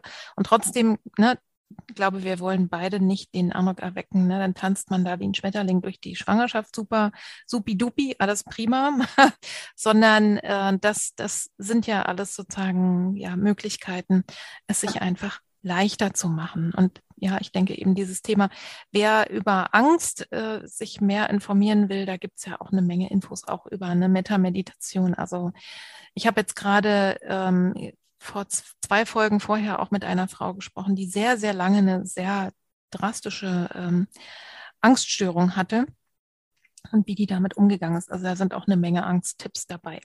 Kann ich gleich mal teasern. Äh, mhm. die, die hat nämlich, also für die war das Entscheidende tatsächlich, dass sie irgendwann gesagt hat, okay, die Angst gehört zu mir, ich will die gar nicht wegmachen, die ist da und die hat mir auch was zu sagen. Ja. Genau, ja, in den Dialog und, gehen mit Angst, ja, das ja. machen wir auch. Ne, mhm. und, und wirklich, äh, wirklich keine Angst vor der Angst zu haben. Das ist nämlich das Entscheidende äh, in dem ganzen Ding. Und das Spannende ist, das ist sogar auch ein Zitat von einer, die Frau hat einen Workshop bei mir gemacht und hat gesagt, Carsten, ich habe mich nie getraut. Ich hatte, das ist ja oft so, ein, so, ein, ja, so eine Angst, die Angst vor der Angst. Ne? Wenn ich da jetzt hinschaue, kommt das und das hoch. Ich ja. hatte Angst vor der Angst. Und sie hat es dann gemacht und war, war so. Also es ist nicht das eingetroffen, bevor sie Angst ja. hatte, sondern eben genau ähm, die, diese Klärung und dieses, mhm. Ähm, dieses Verständnis dann auch ne, von sich. Genau. Und das ist ja häufig auch eine Angst in der Therapie, in der Traumatherapie oder eben erst recht tatsächlich, wenn, wenn ich dann merke, ach, das, ich, ich brauche eben doch therapeutische Unterstützung. Da sagte immer eine Frau zu mir, ich habe Angst, ich, dann stehe ich vor dem Loch und muss da rein, ne? so als würde ich ins Grab springen genau. ungefähr. Und habe ich gesagt, ja. nee, das musst du gar nicht. Das ist überhaupt nicht nötig, aber du kannst es dir angucken. Ne? Und damit umgehen lernen. Das ist, das ist der Punkt. Wir gehen mal noch ein bisschen weiter. Mhm. äh, wir haben jetzt viel über die Frau selber gesprochen. Ich würde einen Podcast füllen, glaube ich, alleine schon. die absolut, absolut, ja, ja. ja. Ähm, nun ist es so, der Partner ne, oder die Partnerin, die Freunde, die Familie, die zittern ja irgendwie alle mit in der Zeit. Was können die denn tun, um die Situation leichter zu machen? Hast du da Ideen? Ja, auch, auch ähm, ein sehr komplexes Thema, ne? der Partner, die Partnerin. Ich, ich würde jetzt mal beim, beim Partner, beim, beim anderen Elternteil bleiben, bei der Partnerin. Mm, die sind ja selbst auch Betroffene, das vergisst ja. man ja gern. Die haben ja selbst auch ein Kind verloren und die sind ja auch in der Folgeschwangerschaft selbst mit ihren Ängsten konfrontiert. Ne? Ja. Und doch haben sie häufig die Rolle sich selbst zugeschrieben und wahrscheinlich auch gesellschaftlich zugeschrieben, ich möchte jetzt stark sein, ich möchte jetzt da sein für meine Frau mhm. und auch alles, was du sagst, ich stehe dahinter. Und das ist löblich, doch ist es total wichtig für die Partner auch zu wissen, was ist denn mein Bedürfnis und wo sind denn auch meine Grenzen und ähm, wo kann ich nicht mehr weitergehen. Also ganz, ganz wichtig, sich das selber zu reflektieren Ne? Mhm. Und nicht die Dinge nur zu machen, weil sie der Frau gut tun und man sich selber vielleicht gar nicht in dem Moment so mittragen kann. Kannst du mir, hast du irgendein Beispiel? Ich habe gerade gar keine Vorstellung, was sich die Frau wünschen könnte und der Mann nicht. Ja, die Frau sagt, ich wünsche mir äh, eine, eine, Geburtshausgeburt oder eine Hausgeburt. Und der Mann sagt, ja, ja, wenn du dir das wünschst, ich stehe dahinter und hat aber totale Ängste. Ach so. Ne? Und dann, wenn das mhm. Szenario dann so ist, bricht das natürlich in dem Moment hervor, beziehungsweise überträgt sich ja dann immer. Ja. Also so etwas. Ähm, mhm. Oder begleite mich zur Vorsorgeuntersuchung. Und er sagt ja und hockt aber eigentlich selbst so im Auto und ist total nervös. Ne? ja, also, also, macht die Frau erst recht noch verrückt. genau, weil, weil, das ist dann eben so das andere, was ich dann häufig auch in, in, in meiner Begleitung erlebe, wo sich die Frau dann eben stabilisiert. Und ähm, wenn dann der Mann mit seinen Ängsten kommt ne, und auf die ja. Frau geht. Ja. Ah, also das ist so, so ganz wichtig zu wissen und auch immer vielleicht für den Partner, die Partnerin, sich jemand zu suchen, der nicht die Frau ist, an die man sich, an den oder an die man sich wenden kann mit seiner Angst. Ganz, Dass ganz das wichtig. nicht so ein, genau, gegenseitig. Dass die sich nicht gegenseitig hochleveln. Ne? Also sagen ja. wir mal so, ähm, mal aus meiner Erfahrung ist es beides. Also dass, dass die Frau dem Mann auch erlaubt oder sagt, du, ne, du musst hier auch nicht andauernd der Starke sein. Es ist ja sogar manchmal so, dass die Frauen traurig sind, weil sie das Gefühl haben, der Mann trauert gar nicht so. Ne? Dabei mhm. ist er derjenige, der versucht, irgendwie die Bahn hochzuhalten. Äh, und ähm, also tatsächlich auch zu sagen, weißt du, du musst auch nicht immer eine Lösung haben. Ich will einfach nur mal was aussprechen ne? und du darfst aber auch Angst haben, du darfst auch was aussprechen, dass man sich das auch erlaubt, auch über Angst zu sprechen, weil dann ja. ist wieder von innen was nach außen, dann muss es nicht ne, nur durch äh, Resonanz erfahren werden und beide wissen gar nicht, warum geht es ihnen so schlecht, weil sie sich ja. gegenseitig mit ihrer Angst triggern, ähm, die sich ja auch körperlich bemerkbar macht und auf der anderen Seite sich das zuzugestehen und sich wirklich auch anderweitig auch ne, Gesprächspartner zu suchen, die das natürlich gut also ne, die, die einfach damit gut umgehen können. Da, da wird man dann schon schauen, entweder auch Profis oder eben ja Menschen, die genügend Abstand und aber auch Standing haben und bereit sind, darüber zu sprechen. Und vielleicht sogar wirklich auch Kontakt zu anderen, also ne, wenn man dann schon so weit ist, aber auch vielleicht zu anderen Vätern, ne, die, äh, die sowas durchgemacht haben. Denn es ist natürlich eine Wahnsinnskrise. Mhm. Ja. Wobei auch hier möchte ich noch ganz kurz ergänzen, dass es auch schon völlig ausreicht, weil das sind nicht alle Männer so weit, ne, dass mhm. sie dann wirklich ganz aktiv überhaupt sprechen wollen und auch ja. mit anderen Eltern sprechen wollen, dass es völlig in Ordnung ist, wenn du dann als, als Partner, als, als zweite Mama sagst, hey, dann gehe ich joggen, dann gehe ich raus, ne? Ja. Und ähm, so, ja, oder ich treffe mich mit Freunden und wir reden über was ganz anderes. Ja, also, ja, ja. Auch. Und auch das kann ja manchmal auch, ne, das ist genau wieder das hinzuspüren, was könnte der Frau dann jetzt gut tun, nicht beleidigt zu sein, wenn du sagst, Schatz, ich habe hier bei unserem Lieblingsitaliener gerade einen Tisch bestellt, wenn sie dann sagt, bleib mir doch vom Hals, ich krieg sowieso gerade nichts runter. Aber es kann sein, drei Tage später, also nicht nachlassen, ne, zu sagen, mhm. da ist sie, freut sie sich dann, ne, wenn, und, und auch positive Impulse zu setzen und zu schaffen. Das ist eben auch ähm, ein wichtiger, ein wichtiger Impuls, ne. Und vielleicht nochmal allgemein gesprochen, ich habe ja vorhin schon mal von den Müttern der Mütter gesprochen, dass alle, mhm. die so mitschwingen und ich sag mal, da kann ich sofort sozusagen als Mama, ne, ich kenne das jetzt auf anderer Ebene, wenn ich mir so um meine Kinder so wahnsinnig Sorgen mache, wenn ich merke, oh, das beeinträchtigt mich so, dann sorge ich für mich selber, weil das tut nämlich demjenigen, um den ich mir Sorgen mache, hilft es überhaupt gar nichts, null, niente. Im Gegenteil, es ist sogar noch eine Belastung äh, für die andere Person. Ähm, also ich sorge gut für mich, dass ich dann auch wieder da sein kann. Ja? ja.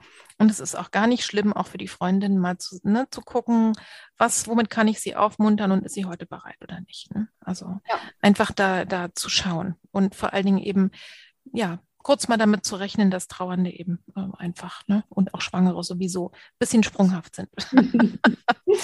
und sich da einfach nicht. Ja, Dinge nicht so persönlich dann auch nehmen. Mhm. Genau, also einfach wirklich nicht zu glauben, die liebt mich jetzt nicht mehr oder die findet mich ja. jetzt doof oder will ja. mit mir nichts mehr zu tun haben. Dass man da so ein bisschen, äh, ja, mit Mitgefühl und vielleicht ja mit einem gewissen Abstand auch rangeht. Ein Aspekt, der auch groß ist, aber der unbedingt hier mit rein muss und, über den ich mit dir sprechen wollte, war, das hast du vorhin schon mal äh, erwähnt, das Thema Vermischung.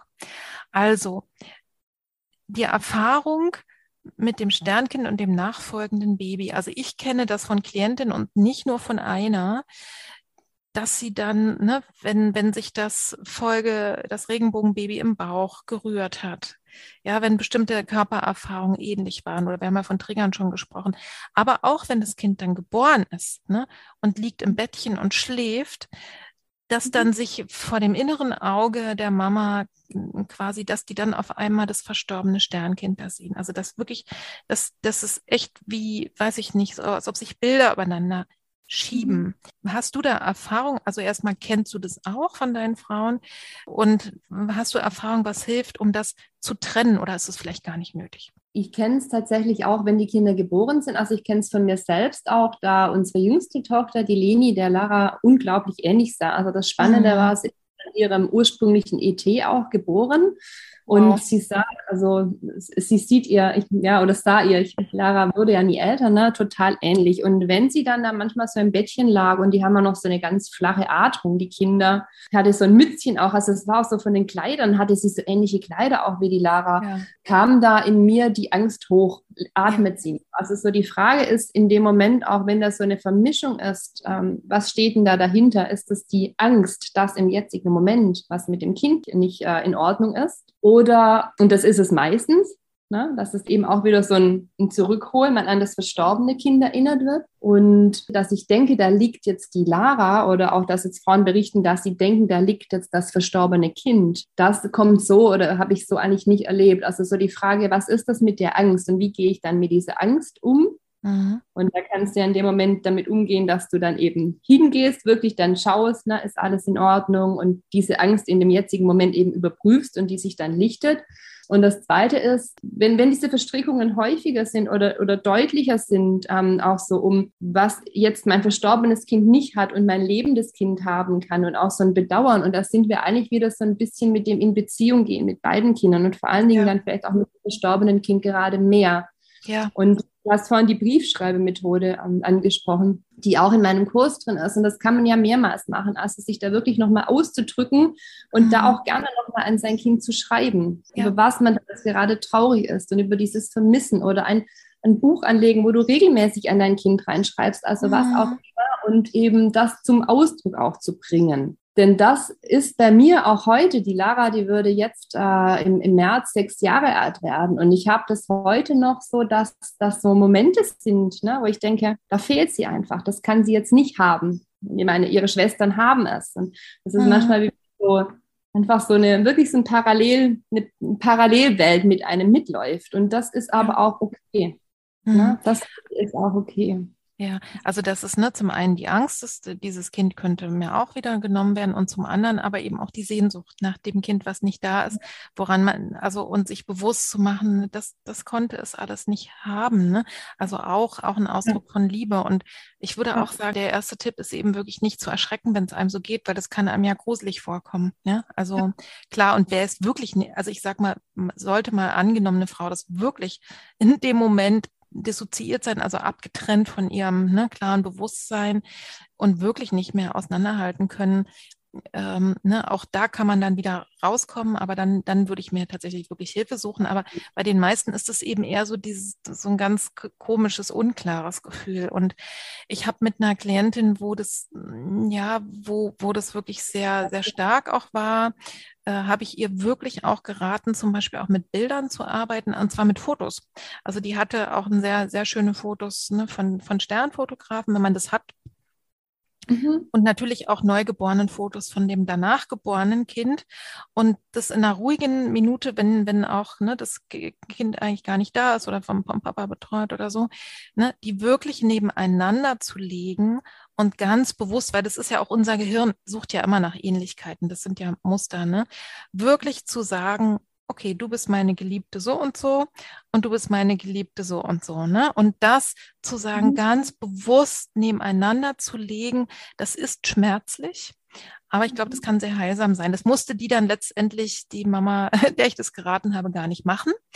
Aber, ähm, aber sie hat tatsächlich ganz bewusst, wenn sie das gemerkt hat, tatsächlich eben auch ne, wirklich das im Kopf quasi getrennt und, ja. äh, und sich bewusst gemacht, was fehlt mir, wer fehlt jetzt hier gerade. Und klar, und ansonsten, ich glaube, das kennen, kennen auch sowieso alle Mütter, egal, auch wenn sie Kinder verloren haben oder nicht, ne, dass man zum Bettchen schleicht und guckt, atmet es noch. Weil ich glaube, das ist auch so eine Urangst von uns, ne, dass die Brut einfach überleben soll. Was da auch hilft mit dem, ähm, mit dieser Differenzierung der, der beiden Kinder, also wir machen das auch schon in, in der Schwangerschaft dass ich die Frauen, also gerade auch wenn so eine Folgeschwangerschaft sich schnell einstellt und sie sagen, es ist alles gleich, das ist alles gleich, dass ich ihnen sage, schreib doch mal raus und vergleich mal diese beiden Schwangerschaften und schreib raus, was nicht gleich ist. Ja. Und seien es nur so kleine Dinge, ne? also der Schwangerschaftstest wurde anders schnell positiv oder es war ein anderer Schwangerschaftstest oder ich habe jetzt fünf Ultraschallbilder nach dem ersten Mal oder den ersten drei Monaten. Damals hatte ich nur eins und dann also es ist eine ganz kraftvolle Übung, um da auch bereits ja. in der Schwangerschaft wirklich sich so bewusst zu machen, es sind zwei verschiedene Schwangerschaften und es sind zwei verschiedene Babys. Mhm. Und das hilft natürlich dann auch später, um da eben nicht so stark in so eine Vermischung reinzukommen. Ja, das ist gut. Ne? Das, ich glaube, ja. das ist auch, äh, also das kann sogar auch sonst toll sein. Es gibt ja auch andere Gründe, ne, warum sich da was vermischt. Also jetzt auch gar nicht nach einem Sternkind, sondern keine Ahnung. Ich hatte vielleicht eine Frühgeburt, ne, oder äh, ich hatte einen blöden Kaiserschnitt oder eine traumatische Geburt oder oder oder oder äh, dass ich nicht ne, in diese Angstspirale reinkomme. Ach, guck mal, das ist, ne? Und es ist ja immer das tatsächlich, wo ich die Aufmerksamkeit hinrichte, da zieht es mich dann auch hin. Also nicht, dass ich Unglück anziehe, das meine ich damit nicht, sondern ne, wenn ich die wenn ich sehr viel Aufmerksamkeit darauf richte, wie blöd das alles wird, ne, dann sehe ich natürlich alle Anzeichen davon auch. Ne? Oder wie gleich alles ist. Ja, ne? ne? Und, und genau. Und, äh, und tatsächlich äh, auch mal die Zuversicht zu stärken, das ist ja mal genau der Punkt. Genau. Sag mal, wir haben, ich habe gerade eben schon einmal davon geredet, ne, wenn das, also wenn die Frau dann wirklich dissoziiert und sozusagen rausfliegt aus ihrem Alltagsbewusstsein, äh, ne, würde ich ihr raten, tatsächlich äh, sich ne, therapeutische Hilfe zu suchen. Wann rätst du denn Frauen, die du begleitest, äh, zu psychotherapeutischer oder traumatherapeutischer mhm. Unterstützung? Gibt es da so Merkmale? Mhm. Ähm, ja, also ich arbeite ja online. Ich bin ja nicht vor Ort mit dabei und ich mache, bevor wir in den Kurs starten, immer ein relativ ausführliches Kennenlerngespräch. Und ich habe da eben unter anderem auch den Fokus darauf, ähm, gibt es eine psychische Erkrankung, liegt eine, eine, ja, eine, eine, ein Grund vor, warum sie bei mir nicht mitmachen kann in dem Kurs. Und ähm, wir sprechen eben auch viel über den, ja, wie die, die Frau beschreibt eben ihre Biografie. Das kommt dann entweder direkt zur Sprache und sie erzählt, wenn die Frauen begleitend in Therapie sind, mhm. ist es kein Problem, bei mir an dem Kurs teilzunehmen wenn sie es nicht sind und ich das Gefühl habe, ähm, durch ja, ihre Wortwahl, auch durch die Perspektive, wenn ich spüre, da ist zu, zu stark eben der Blick noch auf ähm, alles ist sehr schlecht, alles ist sehr negativ, auch diese Verallgemeinerungen. Mhm. Ähm, sie vielleicht auch sagt, sie hat eben schon eine Angststörung oder auch depressive ähm, Episoden gehabt oder gar eine Wochenbettdepression, weil vielleicht schon ein Kind ja. da war. Mhm dann empfehle ich eben eine andere Form der Begleitung. Genau. Mhm. Man muss sagen, es ist natürlich ne, ähm, innerhalb eines Gespräches aus der Ferne, was da passiert. Und ja, ähm, ich hatte bisher jetzt nie, noch nie eine Frau, die ich mitgenommen habe, wo ich dachte, oh, das, das war jetzt, ne, da lag jetzt irgendwas und wir haben jetzt irgendwas mhm. eingetrichtert. Ja. Genau.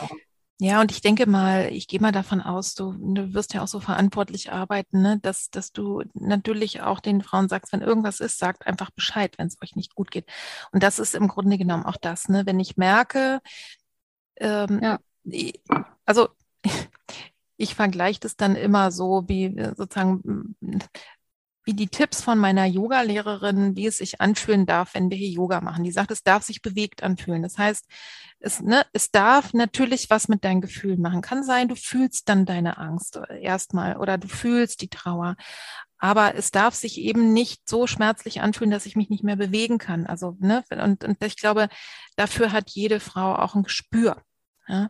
und, äh, ne, und da einfach zu gucken, weil ich denke, ne, wenn ich dann auf einmal merke, okay, da tut sich jetzt was auf, sagen wir mal in der Imagination, du kommst ja auch in Trance und all dieses, und da kommt jetzt ein Thema auf, was weit über die Folgeschwangerschaft hinausgeht, ne, weil ne, so irgendwas äh, aufgeploppt ist und so weiter und so fort, ne, oder ich stelle fest, okay, ich, ne, vielleicht merke ich jetzt erst, dass ich eigentlich schon immer so ähm, ne, depressive Episoden hatte, aber das noch, ich konnte das immer irgendwie ganz gut äh, handeln. Ne? Und jetzt ist es vielleicht mal ganz gut, sich diagnostizieren zu lassen. Also sowas. Also dass man einfach ein Gespür dafür kriegt. Warum ich immer darüber spreche, ist, ich finde es immer wichtig, eben auch die, die Grenzen zu sehen. Ne? Wenn ich jetzt auch, äh, obwohl ich ja als ähm, ne, Psychotherapeutin ähm, auch unterwegs bin, wenn ich aber zum Beispiel merke, mh, hm, da gibt es etwas, da, da, da würde ich schon gut finden, dass ein Psychiater, eine Psychiaterin sich das anguckt und spezialisiert, dann schicke ich natürlich jemanden da auch hin, das ist ja gar keine Frage. Ne? Und es gibt die Selbstverantwortung, das hast du ja auch schon ne, gesagt. Das ist genau der Punkt. Und gerade bei Online hast du ja, ne, da kannst du zwar einen Krankenwagen ja. rufen, aber das dauert dann doch ein bisschen. Beste ist eben, und da sind wir wieder bei der Eigenverantwortung auch, ähm, wenn man sich da so, und da habe ich, also die, die, manche Frauen machen das und die machen dann auch eigentlich die größten Prozesse, die haben sich dann so ein Helfesystem aufgebaut. Ne? Mhm. Die haben dann die haben vielleicht sogar noch eine Dula mit dabei, die haben dann äh, den Kurs bei mir gemacht, machen vielleicht noch in der mhm. Traumatherapie was oder in der Trauerarbeit und haben ja. so ihre Räume.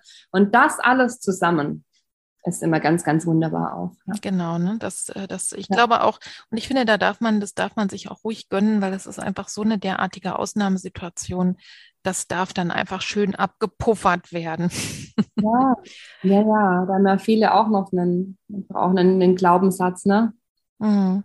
Ja, ich muss da alleine durch, ne? Ja, ich muss da alleine durch und ich soll mich nicht so anstellen und ja. Genau, hab dich nicht so. Ja, ja. wir haben jetzt so, also wirklich, ich würde sagen, über ganz, ganz viele äh, und wichtige Aspekte der Folgeschwangerschaft gesprochen. Aus deiner Erfahrung, gibt es jetzt noch irgendwas, wo du sagst, darüber haben wir nicht gesprochen, aber das muss hier unbedingt nochmal wenigstens als Impuls rein? Fehlt noch was? Ähm, also wir haben wirklich schon alles abgedeckt. So als erste Intention oder als erster Impuls kam mir gerade noch über die Bindung, haben wir noch nicht gesprochen. Das würde ich noch einfach äh, mit gerne mit reingeben, dass man natürlich mhm. die Bindung zum Folgebaby auch nicht außer Acht lassen darf und dass ja. auch die Bindung und die Angst in direktem Zusammenhang sind. Also je stärker die Bindung zu deinem Folgekind ist, umso kleiner ist die Angst, umso größer deine Angst ist, umso weniger gehst du in Bindung. Also auch da das gerne mit zu berücksichtigen und da mhm. auch angepasst. Ne? Du musst da nicht gleich voll reingehen, wenn sich das nicht so anfühlt. Ähm, so eine schöne, eine schöne Übung ist beispielsweise die Herzatmung um mal so in den mhm. ersten Kontakt mit seinem Kind zu kommen. Das ist so eine Entspannungsübung, wo du auch erstmal dich selbst entspannst und in deinen Herzraum atmest. Und dann darfst du deinen Atem ein bisschen tiefer schicken, erstmal so reinfühlen zu deinem Baby mhm. hin und eben auch über innere Bilder, über Wünsche, die du auch vielleicht ausformulieren magst. Ähm, ja, mhm. so deine, deine, deine Gefühle zuschicken und dich so rantasten. Also diese Bindung ja. zu stärken, ist auch nochmal ja. so ein ganz, ganz wichtiges Tool. Stimmt, genau. absolut. Ne? Das, das ähm, kenne ich jetzt auch von vielen, auch so aus dem ganz normalen Alltagsbereich, wo die Frauen sagen, ich habe mich gar nicht getraut und vielleicht nach ein oder mehreren Fehlgeburten schon, ja. äh, ich habe mich gar nicht getraut, mich zu freuen. Ich habe erstmal gar nicht hingespürt. Ne? Ja. Und so bis zum dritten Monat, dann habe ich vielleicht mal so langsam angefangen. Also es kann passieren, dass man aus Schutz einfach um sich selber zu schützen vor der Angst und vor der Trauer, erstmal nicht hinspürt und, ne, und du plädierst dafür, das ganz bewusst zu tun. Ich, es gibt eine sehr schöne Übung, die ich auch ähm, auch gerade in solchen Momenten mache, also das mit der Herzatmung finde ich auch ganz, ganz schön. Ne? Also einfach da ein bisschen über den Körper so, so was mhm. langsam so die ersten Impulse zu setzen. Genau. Ähm, und ein sehr schönes Bild aus der, es gibt so, gibt so ungarische Psychoanalytiker, die haben sowas Verrücktes gemacht wie eine Mutter-Kind-Psychoanalyse in der Schwangerschaft pränatal. Also ziemlich kompliziert, aber eine Übung hat mir gut gefallen. Da entwickelt nämlich die Frau die Vorstellung, sie hätte innere Hände. Mhm. Und mit diesen inneren Händen kann sie, wie auch immer sie möchte, in Kontakt gehen mit diesem Baby.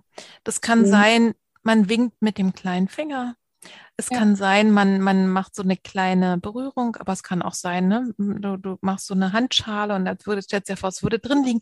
Also ganz, ganz unterschiedlich. Und das, ja. ähm, das ist oft sehr, sehr berührend, wenn wir das machen, weil das eben erstens der, ne, das, die, die Imagination lässt es ganz offen, wie diese Berührung ist, sondern es sind einfach innere Hände erstmal da und die machen das, was jetzt gemacht werden kann. Mhm. So wenig oder wie, so viel, wie es dran ist. Mhm. Und das ist was ganz Schönes auch. Äh, mhm. was, was oft sehr löst in dem ja. Moment. Ja. ja. Gut, dass Total. wir noch darauf zu sprechen gekommen sind, auf das Thema Bindung auf alle Fälle. Ne? Und wir konnten jetzt ja wirklich die Themen nur anreißen. Und was sich, glaube ich, auch schon angedeutet hat, jede Frau hat ihre besondere Geschichte und jedes Paar ne, und darf daher auch in der Folgeschwangerschaft herausfinden, was sie braucht und was ihr hilft. Ne? Ja. Das ist eben auch nochmal wichtig. Und selbst wenn eine Sternmama gesagt hat, bei mir hat Joggen tippitoppi geholfen, muss es bei dir noch lange nicht so sein. Und es kann sein, dass dir hilft, einfach auf dem Bett zu liegen und Netflix zu gucken oder sonst was. Also zu schauen, was brauche ich und was hilft. Ne? Wer jetzt ja. noch mehr über dich und deine Arbeit erfahren möchte, du hast es ja eben schon ein bisschen angedeutet, aber vielleicht kannst du uns in ein paar Sätzen sagen, was bietest du denn wirklich konkret an für Regenbogenmamas und wie kann man mhm. dich erreichen? Den mhm. Link werde ich natürlich in die, äh, ne, zu deiner Webseite, den finden wir in den Show Notes. Ja, sehr, sehr gerne. Mm, Genau, ich biete aktuell zwei Formen der Begleitung an. Einmal für Frauen vor der Folgeschwangerschaft, also für Sternenkind-Mamas vor der Folgeschwangerschaft, die ja mehr oder weniger schon den Entschluss gefasst haben, in eine Folgeschwangerschaft zu gehen. Mhm. Also quasi Kinderwunsch-Sternmamas. Genau. Oh. Genau. Die wissen, dass es ein Geschwisterchen geben wird. Vielleicht noch nicht äh, genau wann, das können wir dann auch eben in der Begleitung klären, aber das mhm. und sich eben dahingehend auch jetzt schon stärken wollen. Mm, gestartet, das ist tatsächlich der zweite Kurs, habe ich mit einem Kurs für Sternenkind Mamas in der Folgeschwangerschaft. Mhm. Und ähm, ich biete aber auch alles nochmal in Einzelbegleitung an. Das hat sich alles dann auch so entwickelt, weil es dann Frauen gab, die sagten, ich möchte das wirklich individueller und eins zu eins haben. Ich möchte auch nicht in der Gruppe ähm, mich austauschen, sondern ich möchte mhm. das wirklich eins zu eins mit dir machen. Und der zweite Kurs hat sich daraus entwickelt, dass mich ganz viele Mamas auch angesprochen haben, die noch nicht wieder schwanger sind. Und ah, ja. ich habe vorhin diese Selbstwirksamkeit angesprochen und die jetzt gerne was machen wollen. Und da ist eben dieser mhm. Kurs, sich mit den einzelnen Themen da auseinanderzusetzen, die zu einem Teil auch wirklich deckungsgleich sind, wie im Folgeschwangerschaftskurs. Ne? Also mhm. Umgang mit Triggern, Umgang mit Glaubenssätzen und deinen Ängsten. Mhm. Das entwickelt sich nicht erst mit der Folgeschwangerschaft, die mögen dann anders sein aber der Umgang damit ist eben derselbe. Und ähm, daher gibt es eben dieses Angebot jetzt auch. Und ich mhm. habe es ja schon gesagt, es findet alles online statt. Und ich arbeite da ähm, mit einer Methodik, die zum einen eben den Zugang zu Videomaterial bereitstellt, über mhm. das du eben in die, in, in den Zugang zu dem jeweiligen Wissen hast, in die Selbstreflexion, in die eigene Aufarbeitung kommst. Dann gibt es einen wöchentlichen Live-Termin über Zoom mit mir und in der Gruppe, wo wir uns darüber austauschen und eben auch noch tiefer gehen oder auch erweitern. Mhm. Das heißt, es gibt sowas wie einen klassischen Online-Kurs, der mit Live-Sitzungen, ähm, ja. Genau, es ist nicht also kein Selbstlernerkurs. Mhm. Genau, es ist kein Selbstlernerkurs. Und das dritte ist, du bist auch in, die, in der gesamten Kursbegleitung, das sind einmal neun Wochen und einmal sind sieben Wochen mit mir über Telegram. Das ist ein Messenger wie WhatsApp hat noch ein bisschen einen besseren Datenschutz im direkten Austausch, um eben diese eins zu eins Themen oder auch Themen, wo du sagst, das möchte ich gar nicht in der Gruppe teilen, das möchte ich gerne ja einfach persönlich mit dir besprechen, ähm, ja, wo du dich darüber eben mit mir austauschen kannst. Mhm. Also das sind eben so diese, diese drei Säulen und die mir auch sehr wichtig sind. Also ich möchte jetzt nicht nur einen reinen Selbstlernerkurs entwickeln, wo, wo du als Mama dann kommen kannst und das selber durchmachen kannst, ähm, weil wir haben es gerade gesagt, jede Frau eben so individuell ist in ihrer Geschichte. Mhm. Und ja. das kann ich eben durch diese anderen beiden Säulen noch ein Stück weit mehr abholen, vor allen Dingen auch durch diesen Eins zu eins Austausch. Mhm. Aber das heißt, wenn ich den Gruppenkurs buche, dann habe ich die Gruppe, aber mhm. kann, äh, habe dann den Einzelaustausch mit dir über Telegram oder ja. gibt es da auch in dem Gruppenkurs äh, doch eine Einzelsession, äh, bei, zumindest beim ersten Mal, hast du ja gesagt, ne, bevor ja. es losgeht? Die Anamnese, wir starten immer, also im, im Folgeschwangerschaftskurs mit einer 1 zu 1 Anamnese, wo wir ähm, ja, gemeinsam durchgehen und den Weg durch die einzelnen Kursmodule festlegen. Ich hatte am Anfang, dass alle Frauen gleich durchgegangen sind. Da gab es auch einen fixen Kursstart.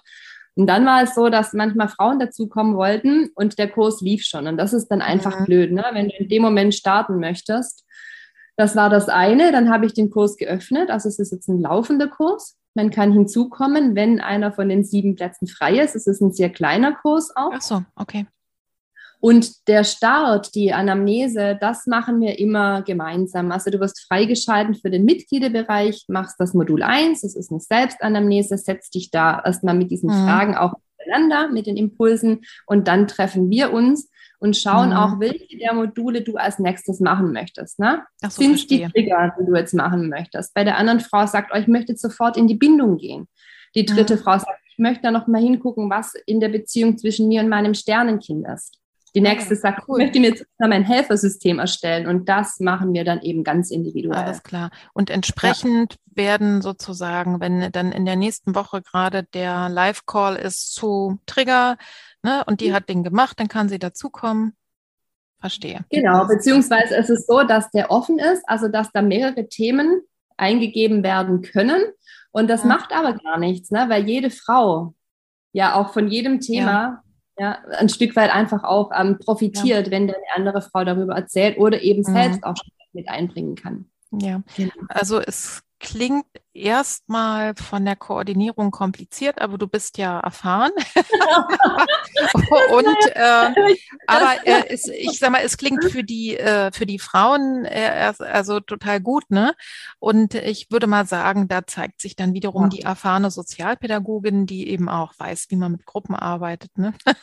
Und äh, also es klingt sehr interessant. Und deine ähm, und du bist ja, auch auf Frage, Instagram. Findest, also auch genau, ich mache auf auf Instagram habe ich den Kanal Regenbogenmamas. Also da gibt es auch ganz, mhm. ganz viel Input, Impulse, ähm, Videos äh, rund um die Folgeschwangerschaft und eben mhm. das Leben als Sternenkind und Regenbogenmama. Es gibt auch noch eine Facebook-Gruppe, eine geschlossene und ansonsten eben über die Webseite regenbogenmamas.de. Ja. Da ist auch die E-Mail-Adresse von mir drauf. Da darfst du ja. mich dann einfach direkt anschreiben. Ja. Genau. Und auf Instagram werden die Frauen dann auch ganz viele schöne Bilder von Costa Rica sehen, ja. wo nämlich die liebe Kerstin gerade lebt. Und wir haben jetzt, wir haben beschlossen, wir beiden, das wäre sicherlich auch nochmal spannend, warum ist sie denn jetzt da und nicht hier und wie geht's ihr da? Aber das ist dann vielleicht mal eine extra Folge. Ne? Und du hast ja auch so bindungsorientierte Themen ne, noch insgesamt auf der Agenda. Aber das lassen wir heute alles einfach mal außen vor. aber nur falls ihr euch wundert und möglicherweise auch der, ne, der Empfang jetzt per, über, über Zoom zum Teil manchmal ein bisschen schwankt. Also wenn man sich überlegt, es ist ein pures Wunder. Ich spreche gerade mit Costa Rica und bei mir ja. ist es jetzt äh, 20.30 Uhr und bei dir ja. ist es jetzt irgendwie mittags oder sowas. Ne? Genau. okay, wir kommen zum Abschluss mit ein paar persönlichen mhm. Fragen nochmal, die ich tatsächlich ja. allen, ähm, mit denen ich so spreche, immer stelle. Was hat dir denn persönlich geholfen, in den schweren Zeiten deines Lebens den Mut nicht zu verlieren? Also zuerst mal, ich habe den Mut verloren. okay, also, das dann ihn wiederzufinden. Genau, ihn wiederzufinden. Und, ähm, und der schwerste Moment in meinem Leben war, und ist bisher ähm, der Tod von Lara. Ich habe es ja vorhin schon gesagt, ich bin davor durchs Leben gegangen. Ich hatte als Kind mal die ein oder anderen Dinge, aber das äh, habe ich jetzt für mich jetzt nicht so abgespeichert und mir kamen viele Dinge zugeflogen. Ich habe mein Leben selbst bestimmt. Ähm, das, was ich mhm. machen wollte, habe ich studiert. Ich bin dahin gereist, wo ich machen wollte. Ich hatte die Partner, die ich haben wollte. Also hat er immer so die, mhm. äh, ja, habe das eben so für mich erfahren und daher auch so ein inneres Vertrauen glaube ich, auch immer schon gehabt, äh, dass, ja, einfach ein tiefes Vertrauen. Und aber mal auf so einer konkreten Ebene, was mir sehr, sehr geholfen hat, war die, zu kommunizieren, mich auszudrücken, zu sprechen. Mhm. Mein Umfeld, was genauso mit mir gesprochen hat, mein Partner, der auch sehr über seine eigenen Gefühle gesprochen hat, mhm. ähm, sich selbst reflektiert hat und so die eigene, eigene Reflexionsfähigkeit. Mhm. Das war wirklich was. Also sprechen, sprechen, sprechen, nicht in dich reinfressen. Und ähm, mhm. genau, das ist was, was ähm, oder das Ausdrücken. Vielleicht, wenn du nicht sprechen musst, schreib es raus oder mhm. spreche es dir selbst irgendwie auf oder male es, ne? Also aus dir herausholen. Ähm, ja. Das ist ganz wichtig, denn ja, man, es entstehen so viele Kränkungen, wenn man denkt, wieso macht er das jetzt nicht? Ich habe doch das und das signalisiert, aber man hat nie was gesagt und der andere denkt dann, warum macht sie das jetzt so? Man kann, mhm. man kann einiges so simpel lösen, ähm, ja, indem man sich mitteilt und ähm, nicht dann Dinge deutet und persönlich nimmt, die ja. höchstwahrscheinlich gar nicht so gemeint sind. Ja, genau. Der, der genau. simple Satz reden hilft, ne? Ist tatsächlich so. Und das hat bei dir auch geholfen. Was tust du denn heute? Ne? Ähm, du, du, arbeitest ja durchaus, ne? jetzt hier hm, hast du uns ja gerade erzählt, was du so tust. Dann hast du zwei Kinder mhm. und ihr seid noch dabei, euch da einzufinden, jetzt gerade in Costa Rica. Äh, was tust du denn, um seelisch und körperlich stabil und gesund zu bleiben? Mhm. Ähm, ja, also ich merke, was mir sehr, sehr gut tut, ist draußen zu sein in mhm. welcher Form auch immer. Wir haben einen Hund auch. In Deutschland war es dann eben der tägliche Spaziergang. Hier sind wir eben auch dementsprechend, ne, Costa Rica meistens draußen. Und seit längerem habe ich für mich auch ähm, so eine gewisse Routine entwickelt, dass ich ähm, mehrmals die Woche Sport mache. Ich versuche es täglich zu machen. Das muss nicht viel sein, aber einfach meinen Körper bewege, meinen Körper spüre. Ähm, ich mache eine kurze Meditation und seit zwei Jahren nutze ich auch die Manifestierung regelmäßig. Also ich manifestiere mir Dinge in mein Leben, also die einfach in mich und ähm, visualisiere mir, was ich jetzt gerade brauche, was ich mir wünsche. Und allein schon in diesen Zustand zu gehen, ist so unglaublich wohltun, ne? weil man es ist ja für, für unseren Körper ist ja derselbe Ablauf, ob wir den dann wirklich schon haben oder uns das jetzt gerade eben vorstellen. Mhm. Also das, das ist was. Ja.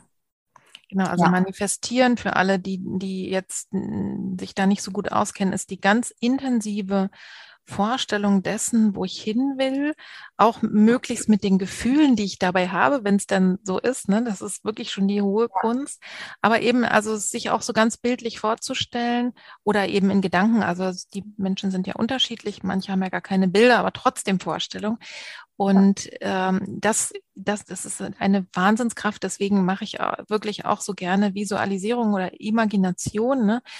Einfach, weil das erstens einen tiefen Erholungseffekt hat und zweitens mein Gehirn wirklich nicht unterscheiden kann zwischen dem, was ich mir intensiv vorstelle, das kennen wir alle von der Angst, ne? sich intensiv was Schreckliches vorstellen, macht genau die gleichen Körperreaktionen, aber es funktioniert Gott sei Dank auch andersrum. und du machst es äh, täglich oder relativ Oft zumindest. Ja? Ich bin gestern auf eine ganz tolle, ähm, was gestern, ja, über, ich, ich habe auch selbst einen Mentor, der mich begleitet jetzt ähm, mhm. und er hat den, ja, hat, hat eine ganz tolle Medita äh, Manifestationsmethodik vorgestellt und die ist tatsächlich zum Aufstehen und zum Schlafen gehen. Ich habe es jetzt, äh, mit Kindern mhm. ist es immer eine Sache, ne? Mhm. Habe es mir aber ganz fest vorgenommen, genau, und versuche es täglich zu machen und sonst habe ich es ähm, mehrmals die Woche. Ja, also Respekt, ne? Und äh, man hat immer das Gefühl, man schafft es nicht, aber im Gegenteil, man schafft eigentlich, es muss ja nicht immer so lang und so viel sein, ne? Nicht stundenlang, aber es ist, ja. hat, es macht wirklich einen Unterschied. Also ich bin auch eine große Freundin ja. davon, aber das kann ich natürlich jetzt auch leicht sagen mit zwei großen Kindern, wo ich meinen Tagesanfang relativ stabil selber äh, einplanen kann. Wenn du mal, wenn du mal so einen richtig, richtig blöden Tag gehabt hast, was mhm. hilft denn immer? Was mhm. machst du das? Muss auch nichts pädagogisch Wertvolles sein. Ja, ich wollte gerade sagen, also wenn er, wenn er richtig blöd war, ähm, dann explodiere ich auch mal gerne und bam, lass das dann irgendwie raus. Ähm, und dann hilft mir, wenn ich dann, wenn ich wirklich nicht mehr so rauskomme, ganz platt, Netflix und Schokolade. Ja, so. also was, alle, was immer hilft. Raus aus dieser Thematik, die mich da jetzt gerade. Und dann, ja, nochmal schlafen drüber. so. Dann geht's auch. Ja, sehr schön. Ja, jetzt sind wir wirklich am Schluss und äh, es gibt immer auch eine Abschlussfrage. Wenn du den Zuhörerinnen und Zuhörern noch etwas mitgeben könntest, wie einen Gedanken oder ein Gefühlssamen, ne, der sozusagen ihnen ins Herz weht und weiter reifen und wachsen könnte. Also so zwei, drei Sachen. Was wäre das? Es darf sich auch gerne wiederholen, was du jetzt hier schon mal gesagt mhm. hast. Aber ja. Mhm. Ähm, ich weiß, also ja, vielleicht jetzt an die Eltern oder Mamas gerichtet. Ich denke mal, jetzt die Folge hören sich vielleicht eher die Frauen auch an, Sternenkind-Mamas, ähm, möchte ich einfach sagen, auch wenn sich das vielleicht in dem jetzigen Moment je nachdem, wann eben dein Kind verstorben ist, äh, so anfühlt, als würde das sich nie ändern und würde dieser Schmerz nie aufhören und als würde diese Freude nie zurückkehren. Ich habe das auch gefühlt und ich war mir, ich war felsenfest davon überzeugt, dass es so ist. Ähm, und jetzt stehe ich hier und ich habe so viele Gefühle in meinem Leben und ich habe auch wieder eine ganz tiefe Freude in meinem Leben. Ja. Und das ist auch was, wir haben vorhin von Geschenken gesprochen, ähm, die, ja, man kann es als Geschenk, das ist manchmal, hat manchmal so eine Wertigkeit und stößt auch der eine oder anderen Sternkind mal auf, ich weiß es, aber so die Erfahrung, ähm, die ich durch den Tod von Lara und auch durch die Folgeschwangerschaften mitgenommen habe, ist, dass unser Leben nicht schwarz-weiß ist. Es ist nicht entweder oder. Also ich bin nicht mhm. entweder traurig oder ich bin glücklich, sondern ich kann ganz viel nebeneinander haben. Und ich kann ein tiefes Glück empfinden und ich kann mein Leben lieben und ich kann meine Tochter trotzdem vermissen. Oh ja. Das ist, ähm, mhm. finde ich, ganz, ganz wichtig zu wissen und war mir tatsächlich davor auch nie so klar, dass eben, mhm. ja, wie die Farben eines Regenbogens, sind wir wieder beim Regenbogen, vieles nebeneinander stehen kann und wir eben nicht in dieser schwarz-weißen Welt ja. leben. Also es kann besser werden und Liebe und Trauer schließen sich überhaupt nicht aus ne? und Verlust, Schmerz, ne? sondern es kann alles nebeneinander sein.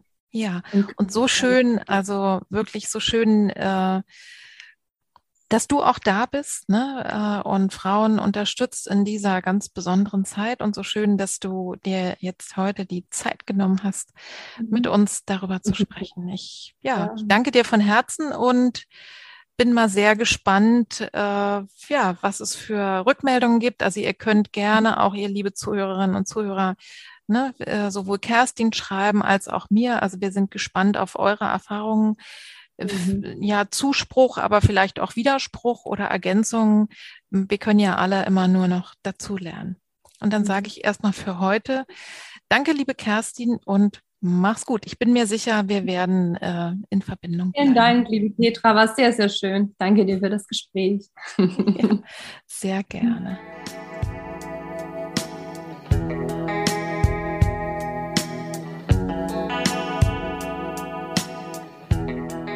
Ich hoffe sehr, du konntest für dich etwas Positives, Zuversicht und Impulse mitnehmen. Und wenn dir selber die Folge geholfen hat, wenn du etwas Neues, Interessantes erfahren hast, von dem du auch denkst, das könnte für andere hilfreich sein, dann teile die Folge doch sehr gerne, gib sie weiter an Menschen, von denen du weißt oder dir vorstellen kannst, dass es für sie auch interessant sein kann. Etwas, was mich jetzt im Nachhinein noch einmal beim Hören sehr bewegt hat, ist das, was Kerstin gesagt hat, dass eine der größten Ängste der Sterneltern ist, dass das Kind vergessen wird. Lasst uns wirklich die Sternbabys nicht ausgrenzen, lass sie uns nicht vergessen. Und ich spreche jetzt auch nochmal speziell alle Eltern an, alle Mütter, alle Väter, die vielleicht nur ein paar Wochen schwanger waren. Und will wirklich noch einmal unterstreichen, auch ihr habt genauso ein Recht zu trauern, ihr habt genauso ein Recht, dass dieses Kind nicht vergessen wird, denn Liebe kennt keine Schwangerschaftswoche. Wir haben in der Folge gesprochen über eine Imagination, eine schöne Fantasiereise, die ich wirklich auch allen empfehle in der Folge Schwangerschaft. Die heißt Im Garten deiner Weiblichkeit, die werde ich in die Show Notes tun und auch noch einige andere Folgen, von denen ich annehme, dass sie dir weiterhelfen können. Ein Thema, was ich am Ende noch einmal kurz ansprechen möchte, ist, wenn du merkst, dass dein ganzes Leben entweder jetzt in dieser Kinderwunschzeit nach einem Verlust oder eben wenn du auch schon wieder schwanger bist, nach einem Kindsverlust, wenn du bemerkst, dass dein ganzes Leben eigentlich nur noch erstarrt ist, dass es nur noch ein Thema gibt, dass du wirklich deinen Alltag nicht mehr bewältigen kannst, spätestens dann ist es wirklich Zeit, sich Hilfe zu holen. Und wie ihr ja gehört habt in der Folge, sich Hilfe holen, darüber zu, zu, sprechen, ist eben kein Zeichen von Schwäche und schon gar kein Zeichen von irgendwie psychischer Erkrankung, sondern das ist ein Zeichen von Gesundheit und von Mut. Ja? Denn Mut ist Angst plus ein Schritt. Und dieser eine Schritt kann eben vielleicht der sein, zu sagen, okay, es geht jetzt nicht darum, die Pobacken zusammenzukneifen und einfach weiter zu funktionieren, sondern es geht darum, sich jetzt der Angst oder allem, was da ist und auch den Erinnerungen zu stellen, damit umzugehen. Und es gibt sehr viele verschiedene Wege. Es gibt Beratungsstellen. Du kannst mit Menschen sprechen, die vielleicht so ein kleines bisschen Abstand haben, also die jetzt nicht selber betroffen sind. Natürlich kannst du auch mit deinen Lieben sprechen. Schau mal, Selbsthilfegruppen, auch im Netz gibt es mit Sicherheit da viel zu erfahren. Die Links, wie du Kerstin erreichen kannst, die findest du auch in den Show Notes in einer Gruppenbegleitung. Und wenn du eben merkst, es ist doch viel, viel mehr, es ist tiefer, du brauchst therapeutische Unterstützung, auch da kannst du dich an die Profis wenden und einfach schauen, wie dir dort geholfen werden kann. Und ich kann dir aus meiner eigenen jahrelangen Erfahrung auch sagen, dass alle kreativen Methoden, und ich spreche eben ja bei mir von der Kunsttherapie, also der Umgang mit den Themen über Bilder, über Gestaltungen, dass es sehr, sehr hilfreich ist, gerade in der Schwangerschaft. Ich habe einige Frauen begleitet, die Kinder verloren haben und erneut schwanger wurden oder auch in der Kinderwunschzeit. Und die Bilder waren wunderbare Gefäße für Gefühle. Und es sind so viel berührende Bilder auch entstanden, wo sich die Liebe für dieses Kind, was so früh gegangen ist, noch einmal ausdrücken konnte oder für die Kinder, bei Zwillingsmamas zum Beispiel.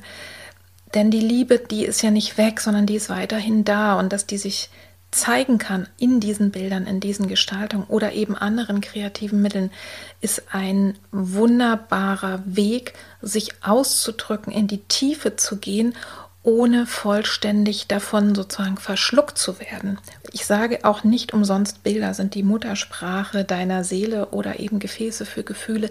Das ist genau so. Du kannst etwas von innen nach außen bringen. Es ist ein Ventil und im Zweifel muss man da gar nicht groß drüber sprechen. Das passiert einfach so. Also das ist der Vorteil wirklich auch von allen Methoden, die äh, nonverbal sind, wo über einen anderen Weg sich eben auch was zeigt. Und deswegen sind kreative Methoden, auch Kunsttherapie, Gestaltungstherapie, auch andere Formen sehr, sehr gut und auch natürlich jegliche Art von körperlicher Entspannung, von Körpertherapien. Darüber hatten wir ja gesprochen. Also nochmal ein als letzten Tipp. Schau mal, wenn dich das anspricht, wenn du dir vorstellen kannst, über einen solchen Weg dich zu stärken in der Folgeschwangerschaft, dann schau doch mal, ob du eine Kunsttherapeutin, einen Kunsttherapeuten in der Nähe hast, wo du das machen kannst über diesen Weg. Und jetzt noch ein letzter Tipp, den ich beinahe vergessen hätte, obwohl er derartig auf der Hand liegt. Es gibt mittlerweile einige Hebammen, die spezialisiert sind in ihren Geburtsvorbereitungskursen auf Sternmamas. Das heißt, du hast einen ganz normalen Geburtsvorbereitungskurs und hast aber jemanden, die im Hintergrund weiß, dass die Schwangerschaft und auch die Geburt nach einem solchen Erleben eine andere ist. Und es gibt bestimmt viele, ich kann dir sehr empfehlen, weil ich sie selber kenne und weil ich auch einen Podcast mit dir aufgenommen habe, Dorothea Sub. Du findest sie bei Instagram unter sternkind.liebe. Ich werde die äh, Kontaktdaten von ihr auch noch mit verlinken. Also große Empfehlung, such dir einen Geburtsvorbereitungskurs, der spezialisiert ist. Da sind viele eben auch äh, mittlerweile über online zu erreichen und ich werde auch noch einen Link in die Shownotes tun von Daniela Mund. Die macht Yoga für Sternmamas. Und auch da bin ich mir sicher, dass es eine Menge andere Angebote gibt, wenn man da ein bisschen danach schaut. Und jetzt wünsche ich dir, jetzt wünsche ich euch alles Liebe, alles Gute, bleibt gesund, kommt gut durch den Winter. Der Frühling ist ja schon in den Startlöchern, zumindest jetzt, wo ich die Folge aufnehme. Und alles Liebe, alles Gute und Ihr könnt mir helfen, wenn ihr dieses ganze Projekt Frauenseele, Frauenkörper, die Frauenthemen nach vorne bringen, wenn ihr das stärken und unterstützen wollt, dann abonniert doch sehr, sehr gerne diesen Podcast oder schreibt eine Bewertung. Bis dann, liebe Grüße und bis zum nächsten Mal. Tschüss.